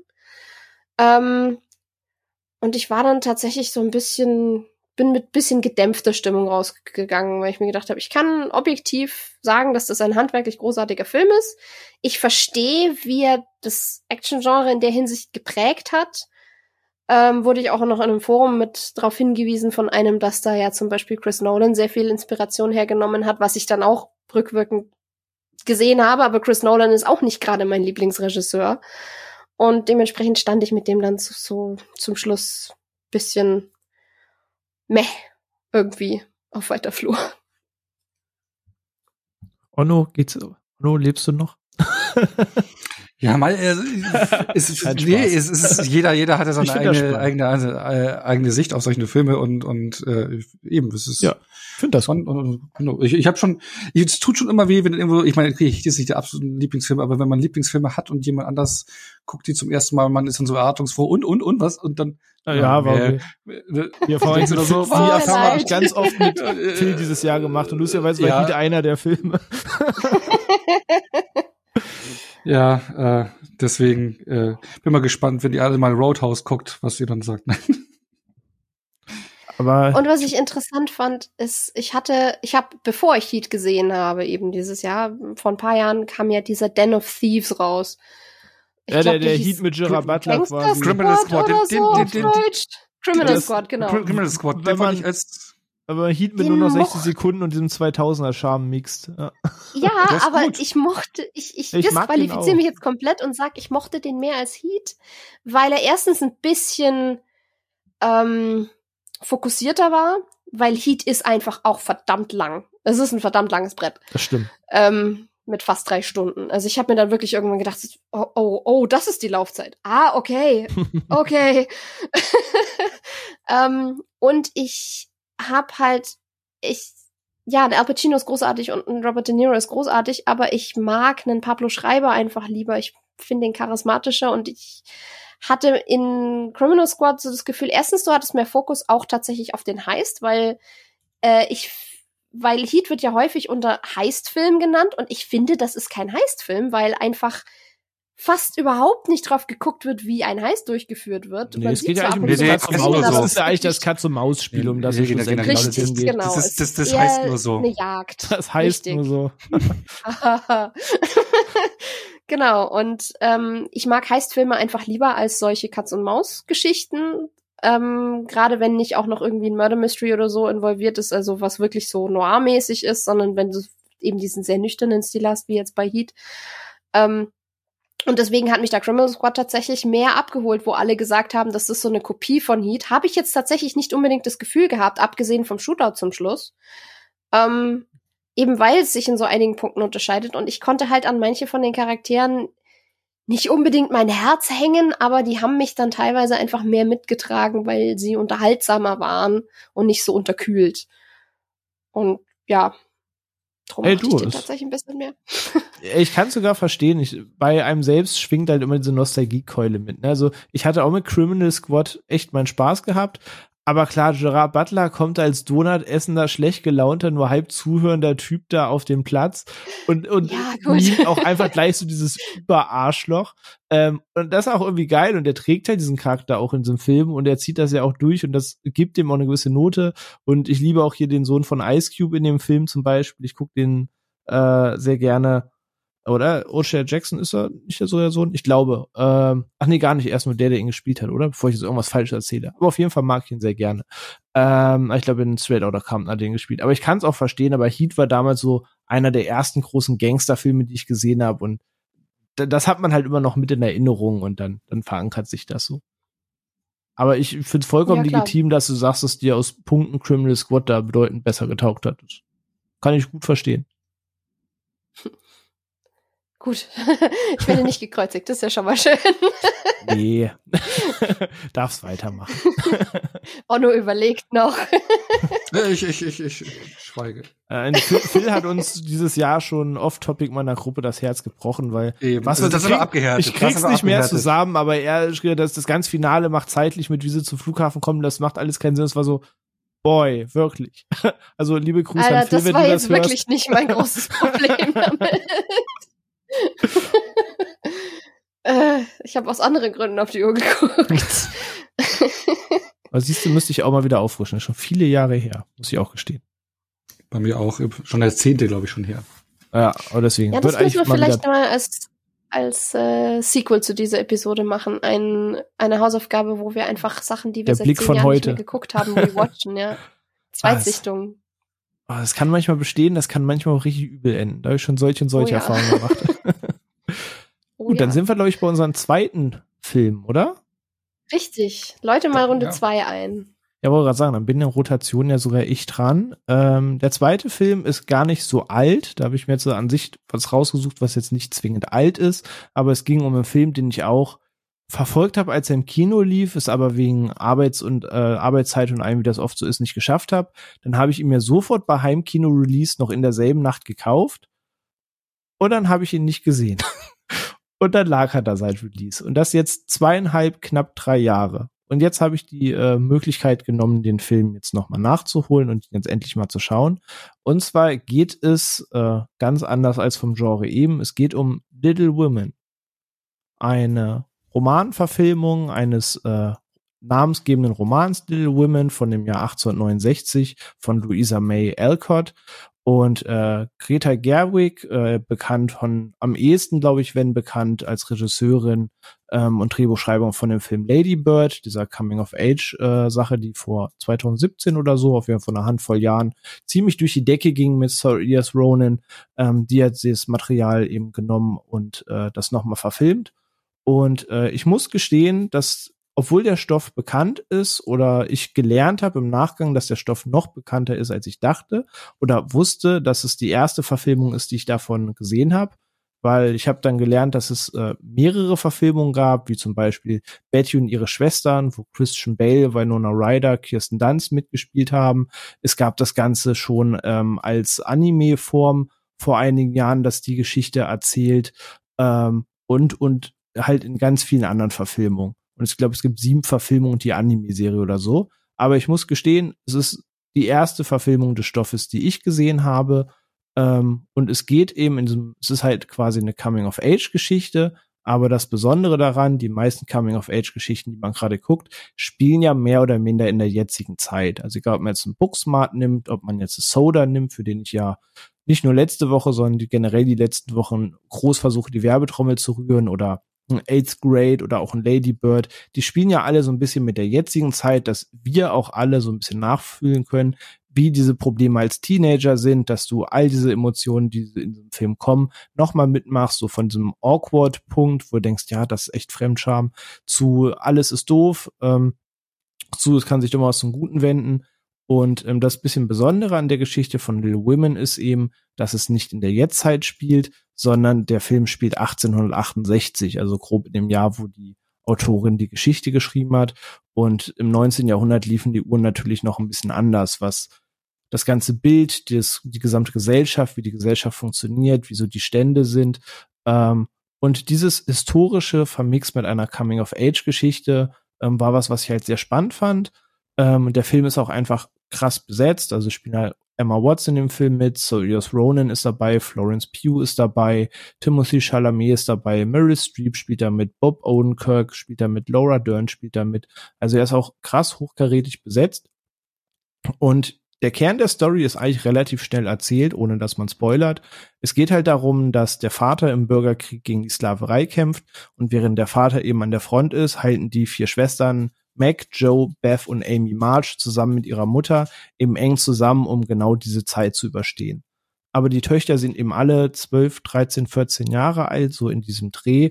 Und geht eben darum, dass die natürlich trotz der Zeit, in der sie leben, auch eigene Träume entwickeln, auch natürlich von der Zukunft spinnen, von dass sie den einen fürs Leben finden, der ihnen quasi alles an Wohlstand bieten wird, dass sie sich reich äh, einheiraten, die eine möchte gern Buchautorin werden, die andere träumt davon, später ihre eigenen Kleider zu nähen, die andere Tochter ist so ein bisschen Freigeist, die eine liebt Musik, die andere möchte gern Künstlerin werden. Und natürlich lassen sie sich nicht nur von dem ähm, Krieg trüben, der da herrscht, sondern sie glauben natürlich auch fest daran, dass ihr Vater wiederkommt und diese Zeit vorbeigeht. Ähm, aber erzählt eben diese Geschichte vierer Geschwister, die Träume haben, auch in dieser Zeit, wo Selbstbestimmung, Selbstverwirklichung und gerade zu der damaligen Zeit auch nochmal ein ganz anderes Thema sind mit welche Privilegien hast du, was darfst du dir nur zusammenspinnen, was darfst du wirklich verwirklichen, was heißt es, selber für diesen Traum einstehen zu müssen. Ähm, unser Film erzählt sich so ein bisschen unchronologisch, also er springt immer zwischen der Vergangenheit hin, die auch farbentechnisch immer sehr prächtig ausgeschmückt ist und auch schön und warm und einladend aussieht und springt auch immer mal wieder sieben Jahre dann in die Zukunft oder quasi in die Gegenwart des Films, weil eigentlich erlebt man die Vergangenheit. Ähm, und dann siehst du schon an den Bildern, das ist alles ein bisschen trister, das ist alles nicht so farbenfroh. Ähm, du merkst, dass aus dem Prunk, den du dir ausgemalt hast, vielleicht auch eine der Schwestern in Armut gelandet ist und man froh ist, dass man überhaupt über die Runden kommt. Und er springt dann aber immer wieder zurück zu der Geschichte, wo du siehst, wie die Schwestern zusammen spielen und äh, ja, ihre, ihre Träume ausmachen. Eines Tages werde ich das und ich werde Künstlerin und ich werde in Paris durchstarten.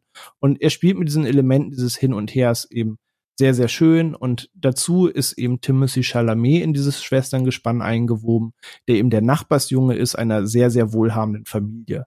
Und er verdreht allen Schwestern so ein bisschen den Kopf und ist quasi mit allen auch sehr gut befreundet. Und er ist zum Beispiel jemand, der alle Privilegien der Welt hätte, aber so ein bisschen tagträumerisch eigentlich durch den Tag tanzt, ohne selbst so ganz wissen zu wollen, was er eigentlich will. Und er ist sich seines Privilegs eigentlich nicht so ganz bewusst, wo andere für kämpfen müssten, dass sie sich in der Lage befinden, in der er ist. Und äh, das klingt jetzt alles, sage ich mal, sehr tragisch, aber trotz dessen, dass in diesem Film natürlich immer diese Note unterschwingt und du von dem Krieg hörst und dass natürlich du schon weißt, das ist alles nicht so einfach, wie die sich das ausmalen und äh, ne, reich, hei, äh, reich einheiraten ist ein Thema und manchmal ist auch dann der Reichtum wichtiger als Liebe und für was entscheidest du dich und ist Liebe dann immer die bessere Entscheidung.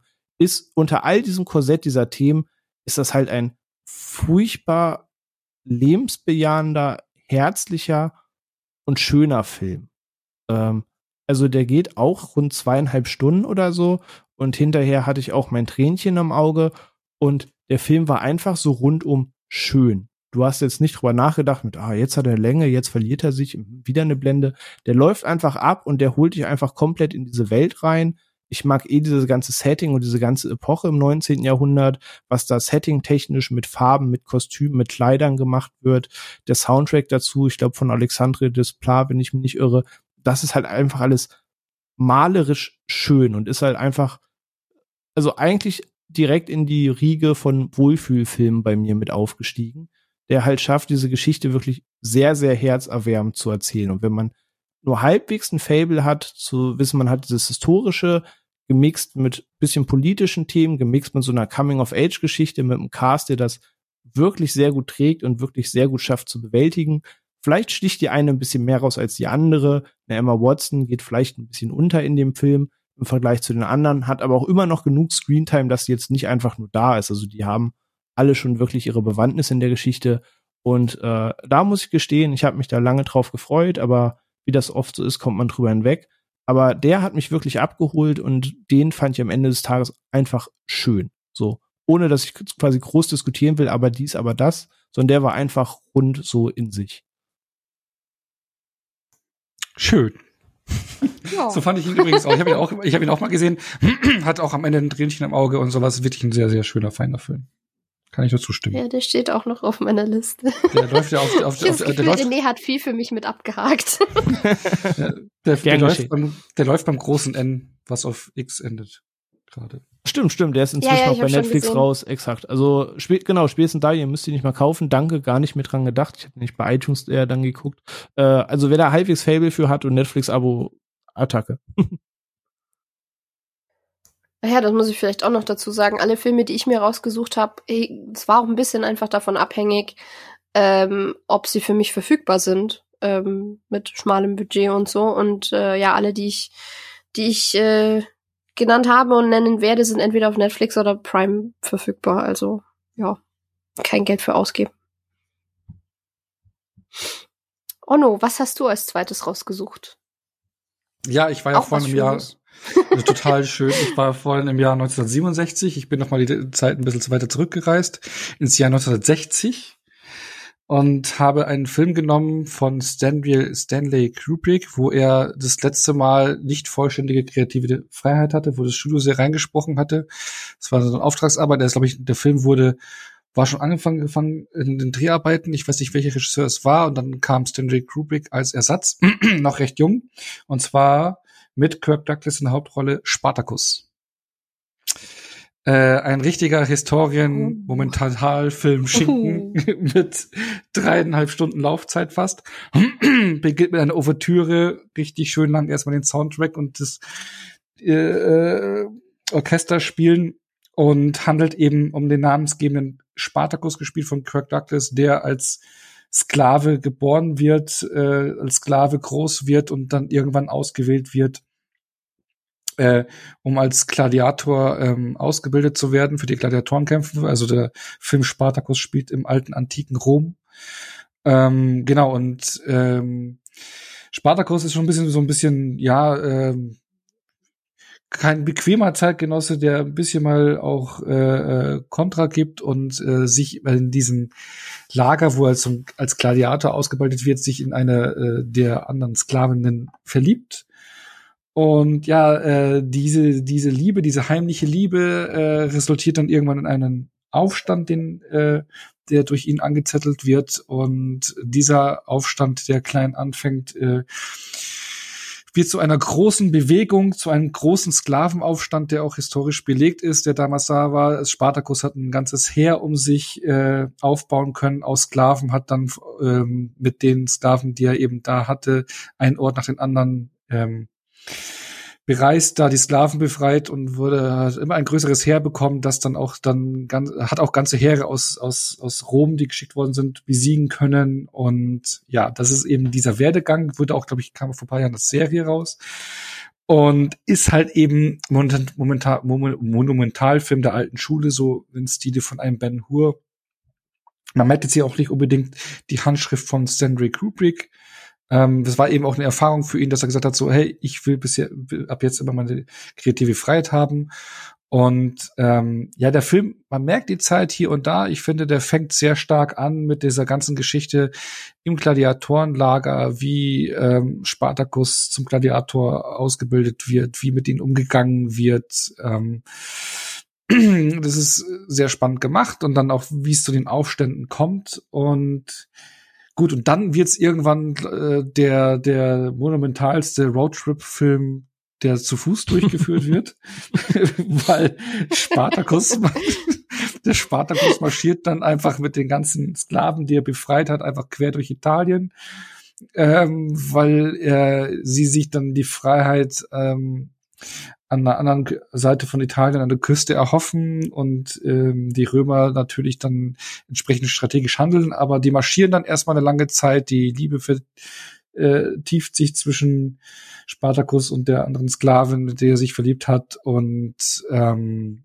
ja, da bremst sich der Film ein bisschen aus, aber ey, das gehört zum Genre, ne? Da ist, ich meine, dreieinhalb Stunden kann man nicht Vollgas geben. Und am Ende wird man halt dann mit ausufernden Schlachten, äh, wird man in Anführungsstrichen belohnt. Ist ja auch immer, äh, eigentlich Schlachten ist ja eigentlich nichts Schönes, aber ähm, wenn man so einen Film sieht, ist ja immer sehr aufwendig und pompös inszeniert. Ähm, Und da sind unheimlich viele Statisten, die äh, benutzt worden sind, äh, nicht, äh, den Einsatz hatten. also das hört sich so an, als hätten sie die, als hätten sie die in Packungen gekauft und dann irgendwie ja, genau. so aufgemacht und so Deswegen habe ich noch mal kurz, genau, das sind fünf Statisten. Ich habe es noch mal kurz umformuliert. Deswegen genau nicht so wie in Herr der Ringe, was ja auch trotz allen Dingen natürlich in seinen Schlachten schon auch viele Statisten hatte, aber mit dem Computer sehr viel dupliziert und ne, hochgepusht worden ist. Das gab's alles da nicht. Auch die ganzen Sklaven, mit denen er durchs Land zieht, das ist, äh, da hast du teilweise Aufnahmen, da siehst du Tausende, Zehntausende an, an Statisten. Das ist beeindruckend, die Bilder. Ähm, Kirk Douglas, der trägt den Film mit so einem unheimlichen Wucht, mit unheimlichen Charisma. Ähm, es ist halt wirklich Monumentalfilm der alten Schule. Ich habe da ein Fable für. Mir hat der Großen und Ganzen schon sehr, sehr gut gefallen. Ist halt so, ja, das ist, fühlt sich immer wie, wie was Besonderes, was Großes an. Äh, ich mochte ja auch früher, ich obwohl ich lange nicht mehr gesehen habe, als Kind gesehen habe, was ich die zehn Gebote. Das ist mhm. ein Monumental, Monumentalfilm, den ich halt immer, habe ich in der mhm. Weihnachtsfolge gesehen, gesagt, den ich an Weihnachten immer geschaut hatte, der da immer kam, das fand ich auch immer beeindruckend. Und in, in die Richtung geht halt auch Spartacus und ähm, ist nicht ganz in der Liga wie Ben Hur, für mich, aber trotzdem ein sehr, sehr beeindruckender Monumentalfilm. Und ich hatte mir die, die 4K-Version angeschaut, der ein verdammt gutes Bild hat, auch also ziemlich gut restauriert wurde, knackscharfe äh, Bilder und und auch die die Farben, äh, die Farbpalette ist echt Wahnsinn, was man da rausgeholt hat ist schon, ist schon ein Film. Und ich meine, ich hatte eben jetzt letzte Woche die Zeit, mal so einen Film anzugehen, weil die dreieinhalb Stunden, die muss man auch mal haben. Die hat man nicht abends, wenn man um neun Uhr startet, obwohl den Film habe ich um neun Uhr gestartet tatsächlich. Aber ich wusste, am nächsten Tag. aber im Regelfall. ich habe aber am nächsten Tag eben ausschlafen können. Das wusste ja. ich und deswegen habe ich ihn starten können und ich war ausgeschlafen und von daher ähm, bin ich den jetzt angegangen und bin auch froh, dass ich ihn jetzt äh, gesehen habe und hatte auch wirklich Lust auf den. Und ähm, ja, es ist, wer auf Monumentalfilme steht, der kann da äh, bedenkenlos auch da zugreifen und sich den anschauen. Ja, kann, kann ich nur drei Ausrufezeichen dahinter setzen. Äh, bin ich sehr froh, dass du den nachgeholt hast. Hm. Weil, äh, habe ja auch vorhin erstes Beispiel genannt von solchen Filmen, deswegen finde ich spannend, dass der dabei ist, dass ich eben auch dieses Fable für dieses Monumental, für dieses Schlachtending habe. Was ich bei Spartacus wirklich auch anrechnen muss, so da habe ich irgendwie Iran von Kurosawa schon gelobt und das war Mitte der 80er. Aber Spartacus war fucking 1960. So sehr viele Referenzbeispiele gab es da noch gar nicht. Und ich habe den damals auch mal vor sieben, acht Jahren nachgeholt, als ich irgendwann mal gesagt habe, du guckst jetzt alle Kubrick-Filme. Was da aufgeführt wird, wie viel Personal da quasi ist, wie du eben sagst, wie groß die Heere sind, was in dieser Endschlacht da abgeht, das ist für 1960 fucking insane, was da ja, abgeht. Ja. ja, die haben noch end viel Mittel, oder? Glaube ich. Äh ich glaube, diese, für, die, für diese Momental, Monumentalfilme hat man halt damals in den 40er, 50er 60ern ziemlich viel Geld ausgegeben. Es waren im Prinzip damals die Blockbuster wie heute, wo du halt die, die großen ja. Budgets hergegeben hast. Ich glaube, auch Cleopatra und wie sie alle heißen, da hat man Sets gebaut, äh, Statisten hergeholt, was, was ging. Da hat man halt alles investiert. Das war, das war, Richtig. Das waren, die, das waren halt die damaligen Blockbuster im Prinzip. Und deswegen, ich mache keinen Hehl draus. Ich habe auch schon viele Filme aus 50ern und 60ern nachgeholt, eben aus Gründen wie unserer Diskussion zu Eingang, so dieses sollst du mal gesehen haben und habe ganz oft gemerkt, ich habe teilweise mit so ganz alten Filmen auch manchmal meine Probleme, weil Tonalität und so noch mal was ganz anderes ist. Aber ja, ja, Spartacus ja. ist auch ein Film, den ich damals gesehen habe, wo ich hätte nie gedacht, dass der von 1960 ist, weil der viel moderner wirkt und eben ja Sachen macht, wo du halt heute noch Braveheart und Herr der Ringe eben für lobst und der das halt zu einer Zeit gemacht, zu der das so ein bisschen untypischer war. Also da auf jeden Fall äh, auch von mir großes Hut ab. Und ich finde es auch interessant, ähm, wie wie krass sich das verändert hat, so mit der mit der Darstellung, mit diesem diesen Monumentalhelden, den du da im Zentrum hast, weil in Kirk Douglas das ganz viel, was der macht, also vorneweg, ich habe Spartacus nicht gesehen, aber halt andere Sachen mit Kirk Douglas und ich habe immer das Gefühl, der trägt unglaublich viel wirklich über die Ausstrahlung von der Präsenz her und nicht so viel ja. über die körperliche Präsenz. Wenn du heute so einen Monumentalfilm machen würdest, dann müsste sich der Hauptdarsteller, weiß Gott, wie viel Muskelmasse mit drauf schaffen. Er hat auch die körperliche Präsenz in Spartacus auf jeden Fall. Also äh, nach allen Bildern, die ich dazu gesehen habe, ist er zwar Doch. durchaus auch sportlich und so, aber er, er ist halt trotzdem Physis. jetzt nicht, also ja, ja, die Physis ist da, aber sie ist trotzdem anders, als was du heute an Standards hast. Er ist jetzt trotzdem kein Chris Hemsworth in Thor. Nee, ja, das aber, aber sowas, hat, sowas, sowas hast so. du auch nicht im momentanen Film nicht. Also ich, ich finde, äh, Kirk Douglas hier in Spartacus kannst du locker mit äh, Russell Crowe im Gladiator vergleichen. Ja, ko kommt hin, kommt hin, ja. Ich habe trotzdem das Gefühl, dass sich das Bild einfach noch mal ein bisschen gewandelt hat und äh, fände irgendwie ganz cool, wenn wir das, wenn wir das ab und zu mal wieder hätten, dass irgendwie so ein Hauptheld auch einfach rumläuft wie, keine Ahnung, ja, Kirk Douglas vor das stimmt. 60 Jahren. Fände ich irgendwie angenehm. Ja, cool. Ähm, ich habe, ähm, ich gehe ein bisschen nach vorne, aber ich habe tatsächlich keinen ähm, Film aus diesem Jahrhundert äh, mit auf der Liste. Mein zweiter ist, ähm, und der ist auch irgendwie nur auf Platz zwei, weil ich ihn unterhaltsamer fand im Großen und Ganzen als Heat, aber ich kann ihn nicht einordnen. Ich kann, ich, ich habe den vor, wann habe ich den geguckt? Am Freitag. Und ähm, ich kann euch immer noch nicht sagen, wie genau ich mich damit fühle. Denn mein zweiter Film von 1999 ist Being John Malkovich. Ähm, ja. Es ist ein Film.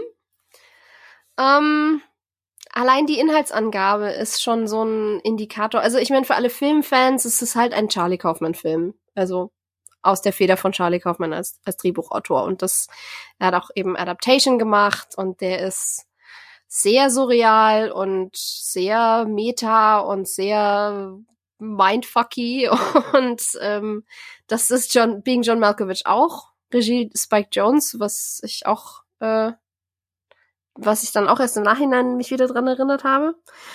Ähm, also interessante Paarung und ja, dieses Filmerlebnis ist unfassbar bizarr. ähm, ich meine, Hauptfigur ist gespielt von John Cusack, ein Puppenspieler, also Marionettenspieler, der unbedingt einfach nur seine Kunst ausleben will, zusammen ist mit einer ähm, Tierärztin, Tierpflegerin, man weiß es nicht so genau, die zu Hause einen zahmen Schimpansen und einen Hund und einen Papagei und was weiß ich was alles noch hat in der kleinen Wohnung ähm, und irgendwie da auch noch mit drin hängt. Und ähm, auf ihr Drängen hin bewirbt er sich dann bei einer Firma als Archivist, ähm, weil er ja so schnell Sachen sortieren kann mit seinen Marionettenspielerfingern und fährt dann in den siebeneinhalbten Stock eines Bürogebäudes, der wirklich auch nur halb ist. Also das ganze Stockwerk ist halb so groß wie ein normales. Alle müssen gebückt rumlaufen und allein wie er da in dieses Stockwerk reinkommt und alle sich so verhalten, als wäre das vollkommen normal, ähm, ist schon bizarr genug. Und da fängt ihr dann irgendwann an zu dämmern, okay, das, was passiert hier eigentlich? Ähm, er bekommt eine neue Kollegin, in die er sich unsterblich verliebt, seine Frau aber auch. Und dann, ach ja, entdeckt er hinter einem Aktenschrank eine Tür, eine kleine, durch die man kriechen kann, um dann im Kopf und Bewusstsein von John Malkovich zu landen. Aus dem man eine Viertelstunde später wieder rausgekickt wird und dann in irgendeinem Graben außerhalb von New York landet. Und von da aus entwickelt sich die Handlung. Und wer jetzt schon sagt, ich glaube, ich brauche Alkohol für diesen Film, dem geht es genauso wie mir nach der ersten halben Stunde, weil ich habe mir dann einfach ein Bier aufgemacht, weil ich gesagt habe, ich bin zu nüchtern, glaube ich. Ähm, es ist ein Film, auf den man sich definitiv einfach einlassen muss, weil man kann ihn gar nicht wirklich komplett rational umfassen. Er ist stellenweise sehr witzig, er ist stellenweise sehr nachdenklich und ich glaube, wenn man sich viel Zeit nimmt, kann man da extrem viel raus oder rein und oder rein analysieren. Ähm, Im Moment stehe ich immer noch da und weiß noch nicht so genau, wie ich den sortieren soll oder muss oder kann. Und ja, das war dann eben mein Erlebnis von äh, die Ehefrau von John Cusack wird eben gespielt von einer äh, sehr strohhaarigen, flufhaarigen nicht geschminkten, sehr untypisch daherkommenden Cameron Diaz, wo ich erst nach einer Stunde, als ich kurz auf IMDb was nachgeguckt habe, festgestellt habe, das ist Cameron Diaz, weil ich sie nicht erkannt habe. Und auch Octavia Spencer in so einer kleinen Nebenrolle kurz für einen Moment drin ist und ich so, ach guck, Octavia Spencer. Ha. Und ähm, was irgendwie in der Szene, in der sie drin ist, witzigerweise auch nochmal die, den Bizarro-Gehalt des gesamten Dings nochmal angehoben hat. Also Being John Malkovich ist ein Film, den man erleben muss. Es muss kein Film wie manch anderer, das muss man ihm lassen. ja, allerdings. Und jetzt so einfach im Vergleich mit was Kaufmann so gemacht hat, mochte ich Adaptation deutlich lieber. Weil der nahbarer ist. Auch sehr bizarr, aber irgendwie nahbarer. Ich muss gerade mal schauen. Aber geht dein Daumen trotzdem mehr so hoch oder mehr so mittel? Was, was sagt dein Bauchgefühl? Äh, ich glaube, er geht schon hoch. Also ich kann ihn niemanden nicht empfehlen, wenn man bereit ist, sich auf was wirklich Abgefahrenes einzulassen. Wenn man sagt, Sachen, die schon borderline unangenehm sind vom Surrealitätsgrad her, sind nicht so sein Ding, dann nicht gucken. Weil da sind definitiv Momente drin, wo, wo man wirklich teilweise auch schon dran stehen sehe, äh, äh, äh, was tue ich hier? Ich fühle mich hier irgendwie unwohl.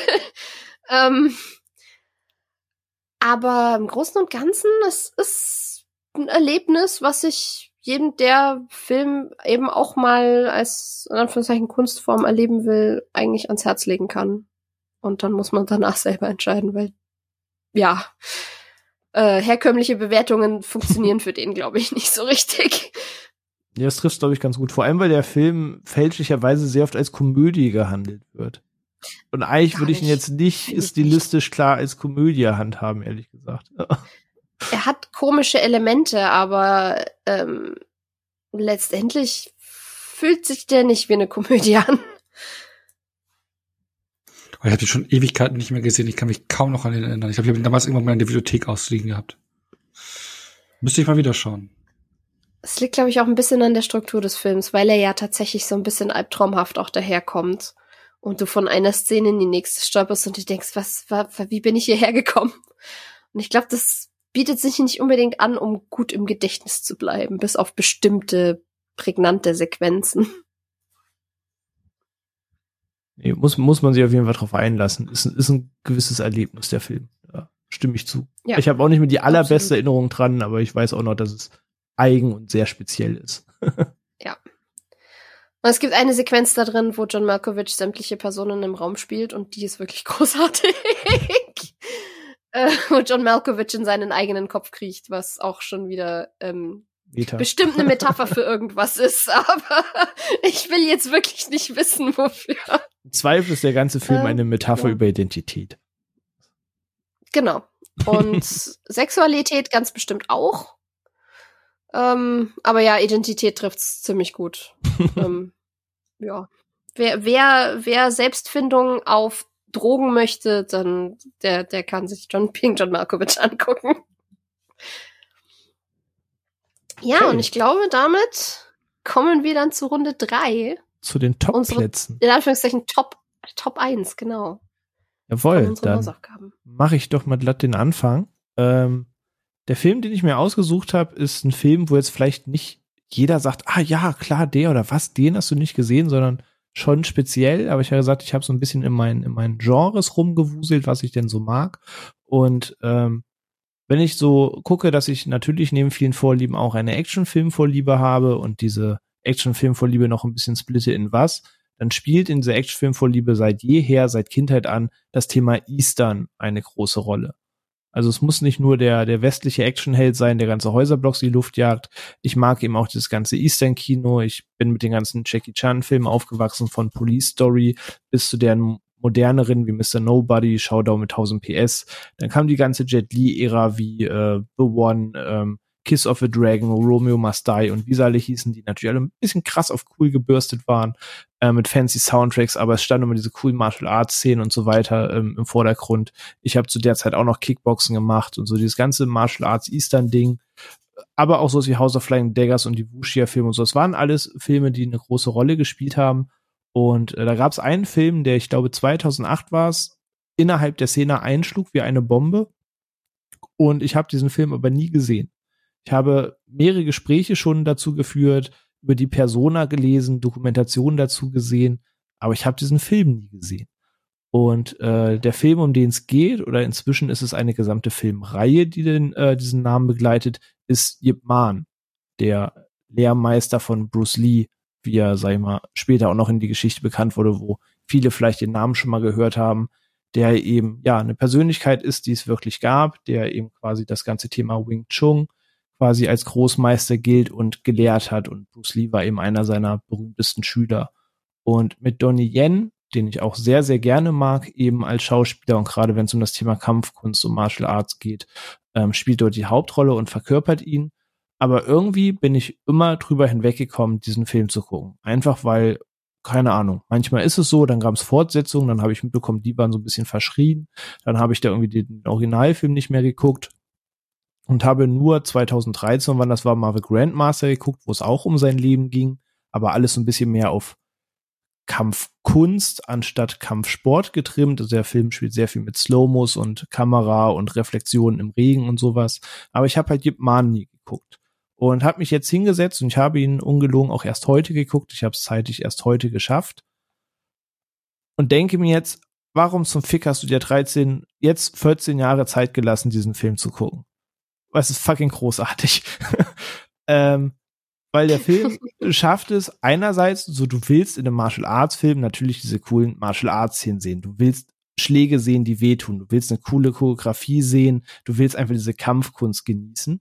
Aber auf der anderen Seite, was diesen Film eben so in Häkchen besonders macht, ist, dass jetzt nicht der gute Laune, es werden jetzt in 90 Minuten alle Leute verprügelt Film ist, sondern der Film spielt halt schon so ein bisschen drauf an, wie auch sein wirkliches Leben verlaufen ist, ähm, was so die, die Peaks in seinem Leben war und der Film spielt eben um 1930 bis 1940 rum in China und Japan, beziehungsweise in China und die japanische Besatzung, die in äh, die japanische Besatzung, die in China einfiel im Rahmen des Zweiten Weltkriegs. Das heißt, das Ganze hat eben auch so diesen Kriegsunterton und darum handelt der Film auch. Man sieht eben, dass er eigentlich sehr bescheidener Typ ist, dass er aus einem Dorf kommt ähm, namens Foshan wo eben auch das Thema Kampfkunst eine Rolle spielt, wo es mehrere Schulen gibt, wo diverse Kampfstile gelehrt werden, ähm, natürlich auch so eine kleine augenzwinkernde Rivalität stattfindet. Und Jip ist selber eben auch Familienvater, lebt mit seiner Frau und ähm, sieht auch zu, Zeit mit der Familie zu nutzen. Und ist eigentlich ein recht wohlhabender Typ, aber eben auch äh, sehr bescheiden. Und ja, das führt so ein bisschen die Figuren ein, aber der wirkliche Skip, worum der Film handelt, ist eben, dass dann der Krieg stattfindet, dass ihm viel genommen wird, da er sich eben im Krieg und dem Überfall nicht beugen möchte, ähm, landet er und seine Familie eben in Armut. Ähm, er muss eben auch zusehen, irgendwie über die Runden zu kommen. Und gemixt in dieser Geschichte, wo es eben auch um, Krieg, um Verlust, um Ehre geht ähm, und auch einfach so ein bisschen, also der ist keinerzeit so voll autobiografisch, so da ist auch immer noch genug Szenen drin, die einfach auf dieses Kampfkunstding setzen, dass einfach dieses Wing Chun und die Kämpfe im Vordergrund stehen. Aber er hat eben trotzdem diese Story, die nicht ganz einfach ist und auch harte Momente hat durchaus oder wo auch Leute sterben und du denkst so, okay, uff, ähm, das, das sitzt jetzt. Ähm, aber schafft er halt einen ziemlich perfekten Twist, wie ich finde, dass du einerseits das Drama hast, wo du wirklich mitgehst, der erzählt, der geht eine Stunde 40, der besitzt für mich persönlich einfach nicht eine Länge, der läuft so am Stück ab und ich war bis zum Ende gebannt. Und er hat aber auch die Kämpfe, die, wenn sie stattfinden, dann tun die auch richtig weh. Und die haben mal eine Tragweite von dem Trainingskampf und auch mal von dem Kampf, wo bedeutend mehr abhängt und ähm, wo auch mal Wut eine Rolle spielt. Und das hat jederzeit Impact, das tut jederzeit weh. Das ist einfach richtig geil gefilmt und ich ärgere mich ein bisschen, dass ich äh, ja das so lange sträflich vernachlässigt habe, wohl wissend, dass es wahrscheinlich auch wirklich genau meins ist und mir gefallen wird. Und ich werde mich jetzt auch die Tage ransetzen und die weiteren Filme ähm, gucken. Ich habe schon gelesen, da sind Fortsetzungen, die man vielleicht nicht hätte drehen müssen oder wo am Ende auch das ganze Cash Cow basiert hat, zu sagen, ihr wollt Martial Arts Film, bitte. Mark Tyson ist, glaube ich, dann irgendwann dabei und Scott Adkins. Da, das, genau, genau, das sind die Sachen, die ich ja. nämlich auch gelesen habe ja, mit ja. Scott oh Adkins und Mike Tyson, da ich dachte, okay, jetzt, jetzt wird's wild. Ähm, das ist dann schon uh. weit weg von asiatischem Kultur- und Dramafilm.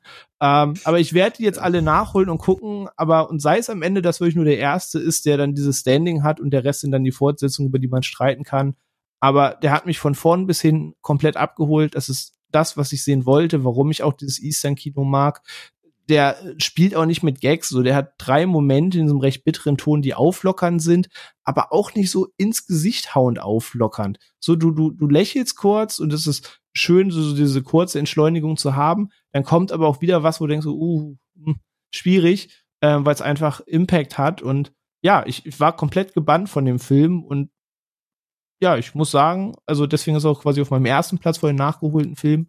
Ärger mich jetzt, dass ich ihn nicht früher gesehen habe, weil der hat Wortwitz genau eingeschlagen bei mir. Äh, fand ich wirklich ganz groß. Ja, das ist wirklich stark. Also auch der Endkampf ist, glaube ich, ich, ich habe ja alle vier gesehen, dann verschwimmt es dann irgendwann so. Aber ich glaube, äh, aber das Finale war ja, wo er gegen die mehreren kämpft. Das, da, das ist in der Mitte des Films. Es passiert ein Punkt, so, ah, nee. wo er sauer wird und da sagt er, schick mir die alle und da geht dann so eine, genau, das kann ja kurz, ah, okay. an sich kein Spoiler, es gibt halt Kämpfe in dem Film, aber es gibt so einen Eins gegen zehn Kampf und äh, ah, der, der, der, ja. der geht auch unter die Haut, richtig. Ja, ja, den, den, den meinte ich. Es ist ja auch ja. im Prinzip, die ganze Reihe zieht sich ja durch, jetzt so ein bisschen äh, äh, Culture Clash, also so ein bisschen so der, der, die, die verschiedenen Kampfstile aus den verschiedenen Ländern und Richtungen gegeneinander mhm. gestellt. Und das zieht sich halt auch bis zum vierten Teil durch, der ja schon sehr Propaganda äh, technisch, also gerade der vierte Teil hat schon sehr, sehr Propaganda-Anleihen, äh, muss man sagen, also pro China und ähm, mhm äh, schon sehr, sehr stark. Aktuell aber, politisch äh, eingebettet. Ja. ja, aber ist auf jeden Fall äh, von der Qualität von den von den Szenen ist die Reihe durchweg durch gut ja. und Donnie Yen, der hat's halt einfach. Ich wollte sagen, diese stoische Ruhe, womit er das spielt und wie er das verkörpert, ich, ich fand das wirklich ganz groß. Ja, ja, ja. So deswegen das aber, mein Platz eins. Ich glaube auch Dave Bautista ist auch, glaube ich, irgendwann mal dabei bei einem Teil. Oh Gott, ich, ich sage, ja. ich werde jetzt die Tage nachholen, weil das hat mich jetzt wirklich angefixt. Ähm, aber das war auf jeden Fall ganz mhm. groß. Ich glaube, den muss ich tatsächlich auch nochmal zweitsichten, weil ich weiß noch, beim ersten Mal konnte ich nicht so viel mit dem anfangen. Ähm, aber das liegt tatsächlich auch an der falschen Erwartungshaltung in dem Moment, weil ich wusste, es ist so eine Reihe und ich hatte mich nicht so mit den Hintergründen beschäftigt, sondern einfach nur gesagt, ja, Jip Man ist bekanntes Ding. Ähm, und ich glaube, den habe ich tatsächlich auch relativ direkt im Anschluss ähm, zu einem zu einem Martial Arts Themen Nachmittag mit einem Kumpel geguckt und wir waren eben so ein bisschen auf eher locker flockige Martial Arts Sachen ja, äh, gerade geeicht nicht, ja. und der hat der hat da nicht reingepasst irgendwie, nee. aber die Erwartungshaltung war, dass er da reinpasst, weil der ja, weil man eben mitbekommen hat, dass es so ein Franchise ist und da, wenn sich sowas zu so einem Franchise entwickelt, erwartest du nicht zwangsläufig, dass der erste Teil so ein eigentlich fast schon Real Life Drama, Drama ist. Ja, ja, richtig. Und das war dann einfach, äh, ich glaube, da hat er uns ein bisschen auf dem falschen Fuß erwischt, deswegen müsste ich dem echt nochmal. Ihr hättet für euren Nachmittag mehr so The Raid 1 und 2 oder Headshot gebraucht ja. oder so, wo es einfach 90 Minuten nach vorne geht. Aber nee, mit dem Blick, was es ist, ja. vielleicht tatsächlich nochmal ein zweites Mal gucken, weil, also das hat mich vorhin wirklich komplett geflasht. Ja, doch, muss ich, muss ich machen. Zumal ich auch seitdem ähm, eine ziemlich große Wertschätzung für ähm, gut gemachte Martial Arts Filme auch mir erarbeitet habe und äh, das, ich glaube, das koppel ich dann einfach damit, dass ich endlich Into the Badlands fertig gucke. Ist ein Ziel. Gibt's, gibt's, gibt's Martial Arts äh, Themenwoche oder so. So, Onno, dein mhm. Top-Platz. Mhm. Sprich.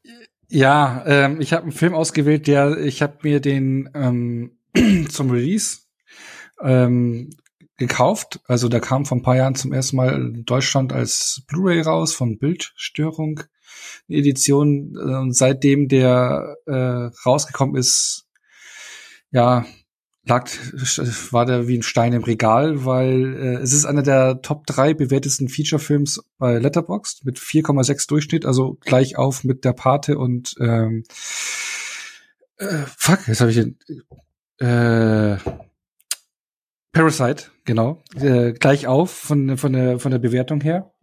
der Film ist 1985 dauert zweieinhalb Stunden und ist ein russischer Antikriegsfilm mit dem Namen Komm und Sie. Und ich wusste, dass das kein gute Laune-Film wird. Und äh, eben da ich ja jetzt äh, Zeit und Luft hatte, den zu gucken, habe ich gedacht, jetzt gehe ich das Ding mal an, schiebe ich die Kuh vom Eis und ja, also es ist so ein Film, was ich auch vorhin gesagt hatte, so während man den anfängt, also es wird, das wird halt als absolutes Meisterwerk gepriesen. Also die mit Abstand Höchstwertung bei Letterboxd für diesen Film ist 5 von 5. Und ähm, der handelt eben von einem Teenager-Jungen, Floria heißt der, ähm, der in Weißrussland lebt in einem kleinen Dorf und es spielt zur Zeit des Zweiten Weltkriegs und steht kurz vor der Invasion der Nazis, äh, die, diese Region. Und da rotten sich ein paar ja, äh, Milizen zusammen, die eben dagegen kämpfen wollen. Und er, er ist richtig heiß drauf, da mitzuhelfen, sehr engagiert, äh, motiviert und findet noch vor im, im am Strand irgendwo noch ein, noch ein Gewehr, was irgendwo vergraben war, noch von vorigen Kämpfen und will da mithelfen gegen den Willen seiner Mutter und ja, ist sehr motiviert. Und der Film beginnt dann so mit ein paar surreal anmutenden Sequenzen, wo ich mir dachte, so was, was soll das? das? Wo ich mir auch gedacht habe, so wo ist jetzt hier so dieses, wo will der Film hin? Ne? Wo ist das Meisterwerk, was ich mir dann noch gedacht hatte? Und dann geht der Film immer mehr seinen Weg. Man begleitet den Jungen immer mehr, wie er zu dieser Widerstandsgruppe kommt, dann irgendwann was weiß ich, die wollen Nahrung holen, er kommt zum nächsten Dorf, wo er Nahrung für die Gruppe holen will. Dann nimmt dieser ganze Film so einen Lauf, wo du die Grausamkeit des Krieges ungeschönt gezeigt bekommst. Der Film macht es aber nicht plakativ. Es gibt keine extremen Gewaltszenen. Es gibt keine forcierten Dramamomente, die irgendwie so mit Musik irgendwie so, oh, jetzt musst du aber empört sein oder äh, nicht empört, oder irgendwie geschockt sein und jetzt musst du traurig sein. So was man aus, gerade aus US-Antikriegsfilmen kennt oder US-Kriegsfilmen kennt. Also man hat jetzt keine choreografisch super feine Szene wie Soldat James Ryan am Anfang oder ähm, so, so, so, so forcierte Momente, sondern man verfolgt diesen Jungen auf diesem Weg, den er da geht, erlebt dann irgendwann auch wirklich so die, die, die Nazis, die da einmarschieren, was sie da abziehen. Und es wird so fast schon dokumentarisch anmutend gefilmt, aber trotzdem herausragend gefilmt. Also man hat wunderbare Kamerafahrten und Schwenks drin. Das ist mit tollen äh, Aufnahmen. Also das ist super gut und hochwertig gemacht. Aber es ist, es gibt ja nicht so diesen einen Moment, der herausragt, sondern das ist, äh, am Ende ist es dieser gesamte Film, der wirkt. Also das als Gesamtkunstwerk, weil der einfach, ja, das, die Grausamkeit einfach so zeigt und man sieht auch in den Jungen, also der, da der Darsteller gespielt wie der Junge von Alexei Kravchenko, der unglaublich gut spielt in dieser Rolle, auch unglaublich intensiv. Also, da wurde auch sehr viel, also nicht viel getrickst, da sind Explosionen und sonst irgendwas. Also ich möchte nicht wissen, wie die das alles gemacht haben. Und, und man merkt dann in diesen zweieinhalb Stunden, was halt so ein paar Tage geht, wie die Geschichte spielt, die Veränderung in seinem Gesicht, in seiner Seele, was es mit diesen Menschen macht, was Krieg mit diesen Menschen macht. Und es ist einfach nur niederschmetternd. Und niederschmetternd eben auf so eine greifbare Art und Weise und nicht so, es ist, es wirkt nicht wie ein Hollywood-Film. Es gibt ja eben, wenn man typische US- Kriegsfilme anguckt, man sieht von der Inszenierung, ja, das ist, das fühlt sich an wie ein, wie ein Hollywood-Film und, bar, bar, ne, und merkt man halt alles so die Handschrift und da eben nicht und man ist da so bei und äh, gerade wenn die Nazis da sind, was, was, wie die da mit den Menschen umgehen und und pff, das ist, du sitzt am Ende da und denkst dir so, Scheiße und und dann gehst du danach gehst du Kacke oder dieser ganze Film wirkt halt, das ist aber ein beeindruckender Film, ein krasser Film und ähm, ja, der, der, der, der, den man nicht mehr vergisst und den man auch nicht vergessen sollte, finde ich. Und ja, das ist ein krasses Brett gewesen. Ich habe da größten Respekt vor, muss ich sagen.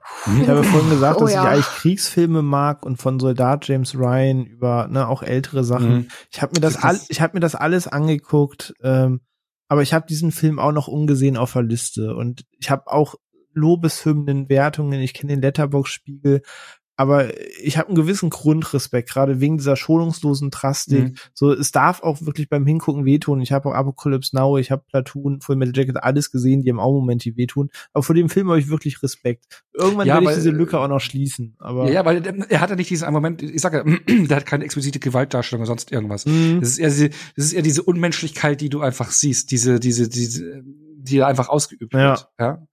Und und was, was diese Situation und was diese Taten mit einem Menschen machen, siehst du, was, was aus den Jungen, der am Anfang noch motiviert ist oder ja, was ist lebensfroh, aber halt der, ja, aber die gehen ja mit der will helfen, der will was tun, Mut ran, nicht diene für ja, genau Eifer, Mut, genau, genau, ja. ja, genau. Und und was und dann siehst du am Ende sein Gesicht und wie das gealtert ist, was was ist aus den der Junge spielt es überragend da, äh, der Darsteller und und die Bilder, es ist der Anfang ist ein bisschen schleppend dahingehend, dass ja so, so ein gewisses, so, so, so ganz komische Momente drin war. Er trifft da so ein Mädchen, mit dem er so ein bisschen Zeit verbringt, eine Beziehung aufbaut, zu der, das ist ein bisschen, ja, so, ja, so ein bisschen verträumt wirkt es auch.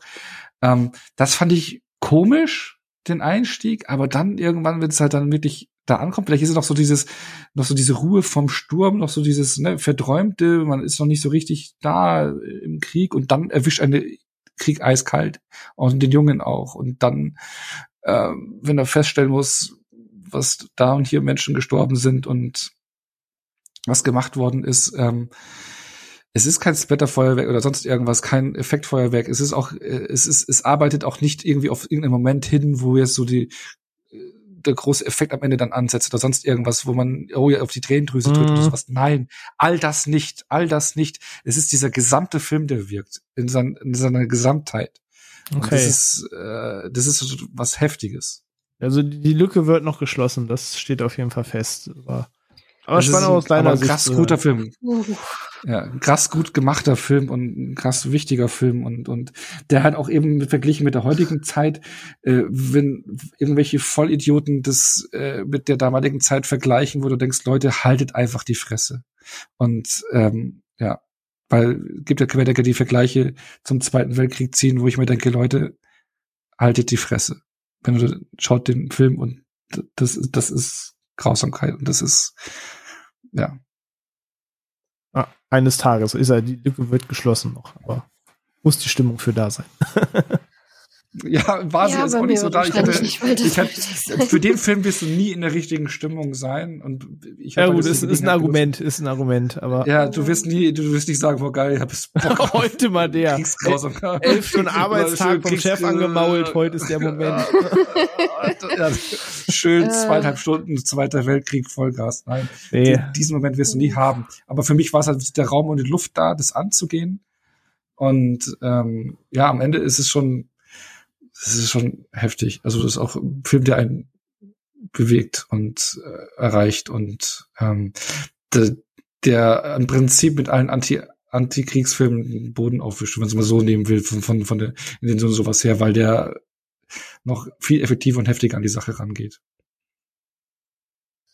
Ja, auf jeden Fall Respekt, dass du den, dass du das auf dich genommen hast, in Anführungszeichen.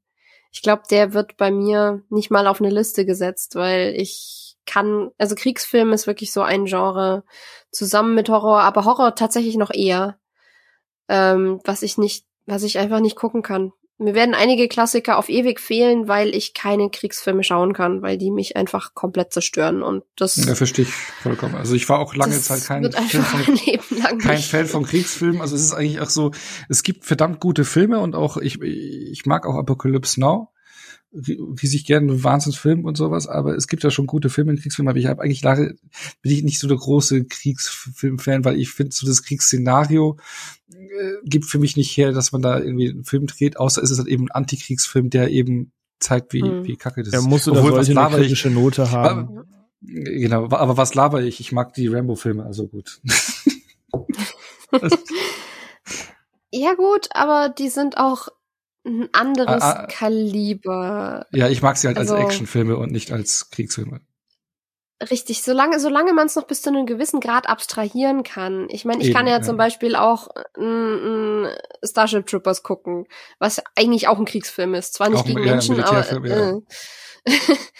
und, und da ist eine gewisse Abstraktion da und da ist auch eine ja. gewisse Distanz da, aber sobald es um echte Kriege genau das und, echte ähm, genau das ist bei mir der Punkt, wo dann ja also bei mir war das dann seit wir in der Schule Schindlers Liste gucken mussten, ähm, weil die Leute beschlossen haben, das ist jetzt bildungstechnisch, weil man sich in der in dem deutschen Schulsystem sowieso viel zu wenig mit Nationalsozialismus beschäftigt. Das sind ja nur, keine Ahnung, wie viele Jahre. Ähm, mussten wir den dann gucken damals. Und der hat mich, ähm, also ich bin, ich, ich finde einen großartigen Film, aber ich ähm, will ihn nie wieder sehen.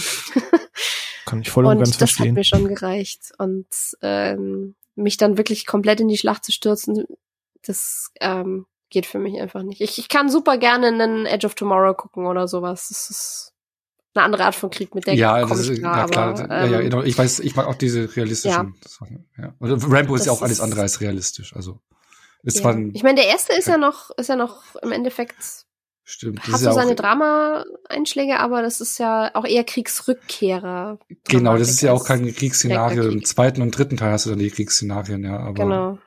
Ja. ja. Aber jetzt kommt jetzt, ja, jetzt, ähm, jetzt, jetzt, musst du mal wieder jetzt, so jetzt ein bisschen ob ein heiter ja. oder trauriges Finale. Wir haben wir haben eine perfekte Reihenfolge gewählt, meine Herren, weil ich äh, ende jetzt auf einer tatsächlichen High Note, nicht das Film mir wieder vorwirft. Äh, ich hätte gesagt High Note und dann ist es was ganz deprimierendes. Nein, ähm, ich habe mir rausgesucht.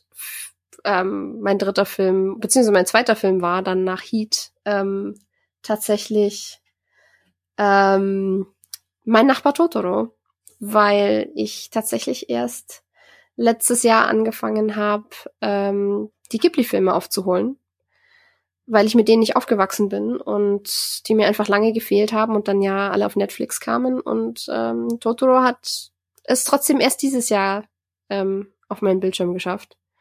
Und meine Güte bin ich froh, dass ich mir den zum mich wieder hochziehen ausgesucht habe, weil es einfach ein so unfassbar schöner Film ist. Und er ist so simpel und so einfach und lebensbejahend und unbeschwert, trotz einer gewissen Dramatik, die drin steckt. Ähm, sieht wunderschön aus, wie jeder Ghibli-Film. Ist, ähm, mein Gott, was kann ich dazu sagen, was nicht jeder, der diesen Film liebt, schon gesagt hat? Ähm, mich hat er tatsächlich noch mal auf eine ganz besondere Art gekriegt, weil ich die Situation der beiden Mädchen kenne. Ähm, dass man, dass, dass die Mutter im Krankenhaus ist und dann eben gerade, dass man als große Schwester irgendwie ähm, stark sein muss oder die Verantwortung mittragen muss oder was auch immer. Das war sehr close to home für mich, ähm, weswegen ich dann am Schluss auch Rotz und Wasser geheult habe. Aber insgesamt ist, steckt da so viel wunderbare Fantasie drin und, und Positivität und er ist so schön unaufgeregt. Du hast keinen krass dramatischen Showdown. Klar, es gibt eine gewisse Dramatik zum Schluss, weil na, irgendeine Art von Spannungsbogen braucht man halt, aber es ist alles so in einem so handhabbaren Rahmen. Und alles, was in diesem Film als große Ereignisse beschrieben wird, sind so diese kleinen Momente im Alltag, diese kleinen Dinge, an denen sich jedes Kind freuen kann und wo wir irgendwie auch als Erwachsene einfach den Blick drauf behalten sollten. Und ja, Kaulquappen in der Pfütze finden ähm, Wasser holen, ähm, keine Ahnung, brüllend durchs Haus laufen und sich jagen, was weiß ich. Es ist einfach nur ein, ein, ein wunderbarer, liebenswerter, warmherziger Film, der einen mit einem sehr wohligen Gefühl hinterlässt und der ähm, auch sehr gesunde Familiendynamiken darstellt und ja, Daumen rauf, ja. alle verfügbaren und jeder einmal gucken. Ja, kann ich, kann ich nur zustimmen. Ich, vor allem, ich finde es äh, schön, dass du auch die Kaulquappen-Szene äh, äh, hervorstehst. Das ist für mich auch eine symptomatische Szene für den Film. Den äh, äh, Film wunderbar beschreibt, eben aus, aus dieser Kindersicht, so wie du auch sagst, was wir als Erwachsene gelernt haben. Das ist eben, was mir auch bei Totoro auch so aufgefallen ist, äh, so dieses, man so die kleinen Dinge, die man aus dem Blick verliert, wo die Kinder noch darauf achten, das ist äh, äh, wunderbar erzählt eben und sehr unaufgeregt. Und es ist ein Film, äh, weil ich kann da auch hier aus der Kinderperspektive jetzt reden. Ich habe ihn zwar sehr spät gesehen, aber das war das der erste Film, den wir mit unserer Tochter zusammen geschaut haben, äh, letztes Jahr. Und es ist ja ein Film ohne Bösewicht. Also du hast gesagt, also vom Spannungsbogen am Ende kommt ein bisschen Spannung auf, aber es gibt hier keinen Bösewicht, keinen irgendeinen, der, ja. wenn man sich Disney-Filme anguckt, so mhm. der irgendeinen Elternteil ja. killt und ne, also wenn nee, man, nee, das niemand, niemand ne, vor dem man sich gruseln muss. Nicht ja. kein Gruseln, sondern das ist einfach nur so ein großer äh, Wollknäuel Totoro da, mit dem man einfach, es ist ein Abenteuer erlebt und fertig. Also sie, sie, sie leben, äh, leben ihr Abenteuer und Klar, am Ende ist die Kleine dann äh, kurze Zeit verschwunden, aber Totoro hilft und alles ist gut, fertig. Und dann der Mutter geht's auch gut und fertig. Also alles schön und ähm, ja. Und er wirft ja dann auch diese liebenswerten Figuren rein, ne? Du hast die Rußgeister, genau. du hast diesen Katzenbus ja. und so und du hast da und, und, und, und, und kein Turbo-Kino, was ich immer sage, weil ich finde, dieses Turbo-Kino merkt man gerade bei diesen ganzen Animationsfilmen in den letzten Jahren wie Minions und so den ganzen äh, Illumination spannend. Er wird zack, zack, zack, zack, du musst immer äh, äh, irgendeine Action haben und das hat der, der ist so wunderbar entschleunigt, ruhig ja. erzählt, unaufgeregt erzählt, schön gezeichnet. Ist halt ein, ja. Er also nimmt sich einfach die Zeit. Es ja. ist, ich meine, was sind die großen Momente für die Kinder in diesem Film, dass die an, dass die Nüsse, die sie in den Boden gepflanzt haben, endlich sprießen. Mhm. Das sind die Achievements in diesem Film und das gibt einem dann doch irgendwie so ein bisschen zu denken, wenn man dann so Oder die Rußmännchen. wieder dran sitzt. Mhm. Ja, genau, dass sie ein Rußmännchen gefangen hat. Mein Gott, May ist sowieso so unfassbar niedlich. Die ist so liebenswert. Die, die Mädels sind beide liebenswert. Also auch die Dynamik zwischen den Geschwistern, das war auch alles sehr, sehr vertraut, weil das du hast diese Streitereien zwischeneinander, du hast aber auch dieses absolut unbeschwerte Herumtollen, wo alles selbstverständlich ist. Ähm, es ist ja ein rundum schöner Film lässt sich nicht anders beschreiben. Ja, richtig. Also wer wer den nicht mag, hat kein Ich Herz. weiß auch nicht. Ich glaube, mit dem möchte ich nicht befreundet sein. Ja, genau. Das ist das ist so wie wenn man Paddington nicht mag. Dann ist auch irgendwas verkehrt. Ich, ich glaube, Paddington wird für, für viele jetzt so der Totoro dieser Generation. So, das ist, es ist so ein ähnlicher Tonfall von. Bei dem gibt's mehr Action, aber es ist ja, auch es ist aber trotzdem immer herzlich warm. Ja. richtig, von, von Wertschätzung untereinander und Zusammenhalt und auch einfach diese, dieses Gefühl von, ähm, dass diese Kinder unbegrenzt in ihr Umfeld vertrauen. Also, dass sie sich bei ihrem Vater geborgen fühlen, solange die Mutter nicht da ist, dass sich die Kleine sofort bei Totoro geborgen fühlt, dass diese Großmutter immer vorbeikommt und sich kümmern. Einfach dieses grenzenlose Vertrauen in es wird alles gut, weil es ist immer irgendjemand für dich da. Das ist was, was ich so selten heute in irgendwelchen Geschichten erlebe. Weil, ja, ich weiß, es ist nicht unbedingt realistisch, dass sich dann doch irgendwie immer alles zum Guten wendet. Aber es ist schön, dass ab und zu mal ein Reminder kommt von, vielleicht wird noch alles gut. Es darf auch einfach mal nur schön sein, ja. Von dieser Film Richtig. ist halt so ein perfekter Safe Space, den man sich schaffen kann, der eben ja. einen genau 90 Minuten Absolut. dieses Feeling halt wirft. Richtig. Und die, ich meine, die fantastischen Elemente sind eben auch einfach nur wundervoll, weil die Kreaturen, die da drin rumlaufen, einfach niedlich und fantasievoll und, und witzig sind und ja. die Musik rundet das alles dann noch wunderbar perfekt ab, weil der Soundtrack auch einfach großartig ist und ja. Mei. Also da auch generell eine Lanz für die ganzen Miyazaki-Filme. Auch da gibt es welche, die ich mehr, die ja. ich weniger mag und so weiter. Da alles hat mich da auch nicht abgeholt, aber in Summe, da ist nichts bei, wo du denkst, so, uff, okay. Ähm, also der erzählt überall wirklich schöne Geschichten. Das ja. kann man wirklich nur empfehlen. Also gerade gerade auch, also ich glaube, von den Ghiblis, die ich bislang gesehen habe, ist, glaube ich, immer noch so vom, vom Herz her Kikis kleine Lieferservice so mein Liebling, weil der für mich noch mal ein kleines Stückchen mehr ähm, mich persönlicher anspricht. Mhm. Ähm, einfach von diesem, von der Thematik her, die ähm, Kiki dann auch betrifft, aber ähm, die halten sich da schon sehr die Waage, diese beiden. Das sind so die, das sind so auf jeden Fall die, die totalen Feel-Good-Sachen von Studio Ghibli. Hast du Ponyo gesehen? Nee, noch nicht, der fehlt noch. Der, der ist nett, aber den, den, fand ich jetzt nur okay, also im Vergleich ja, zu den anderen. Ja, es, es gibt auch Filme wie Mononoke oder Shiro, die ich lieber mag, aber was du dieses, dieses Wohlige und dass du einfach in eine sehr sorgenfreie Welt eintauchst und es nur darum geht, einfach mal abzuschalten, was Schönes zu sehen, finde ich, verkörpert Ponyo auch sehr schön, einfach dieses, es braucht nicht die krass hohe Fallhöhe, es braucht nicht die Tragik. Du erwähnst einen Konflikt, der da ist, der menschlich, der greifbar ist, aber halt auch bedacht ist, dich sehr viel zum Lachen, zum Schmunzeln zu bringen und dich ein bisschen Kind sein zu lassen. Deswegen, Ponyo ist auch wahrlich nicht mein Lieblingsfilm. Ich schätze andere von ihm mehr, aber er schlägt mir diese Kerbe rein von sich einfach mal 90 Minuten sehr wohlfühlen finde ich zumindest. Aber ja, ähm, wie war es denn für euch mal noch abschließend als Worte so die Filme zu schauen? Froh, diese Lücken geschlossen zu haben? Ja, auf jeden Fall. Also gerade mein letztgenannter Film, auf jeden Fall, das, die hinter mich gebracht zu haben, aber auch ein, ein eindrucksvolles Erlebnis. Also auch bei den anderen Filmen. Ich, es, es fühlt sich auch befreiend an, dann diese Filme dann äh, absagen aus, äh, aus der Liste. Ja, auf jeden Fall. Und das war jetzt für mich jetzt ein sehr, sehr schöner Querschnitt mit den drei Filmen durch, was passieren kann, wenn man so eine Liste abarbeitet. Ich hatte das von, ich verstehe nicht, warum den alle so krass feiern. Und meins ist es nicht. Über, ich weiß überhaupt nicht, was und wie und wo. Bis hin zu, ja, den hätte ich eigentlich echt früher auch schon mal brauchen können. und bin sehr froh, dass ich den jetzt gesehen habe und werde den auch definitiv wieder angucken, wenn ich ihn mal brauche.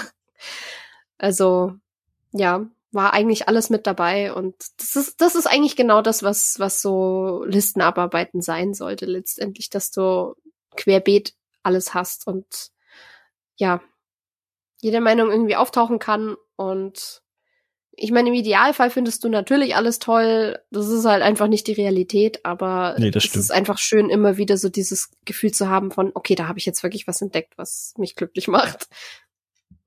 Eben. Und wenn man das eben ohne den, den Druck, den wir eingangs besprochen haben, sondern aus einer Lust heraus macht, dann kann das ja auch wirklich sehr schön sein und fand ich jetzt nämlich auch abschließend.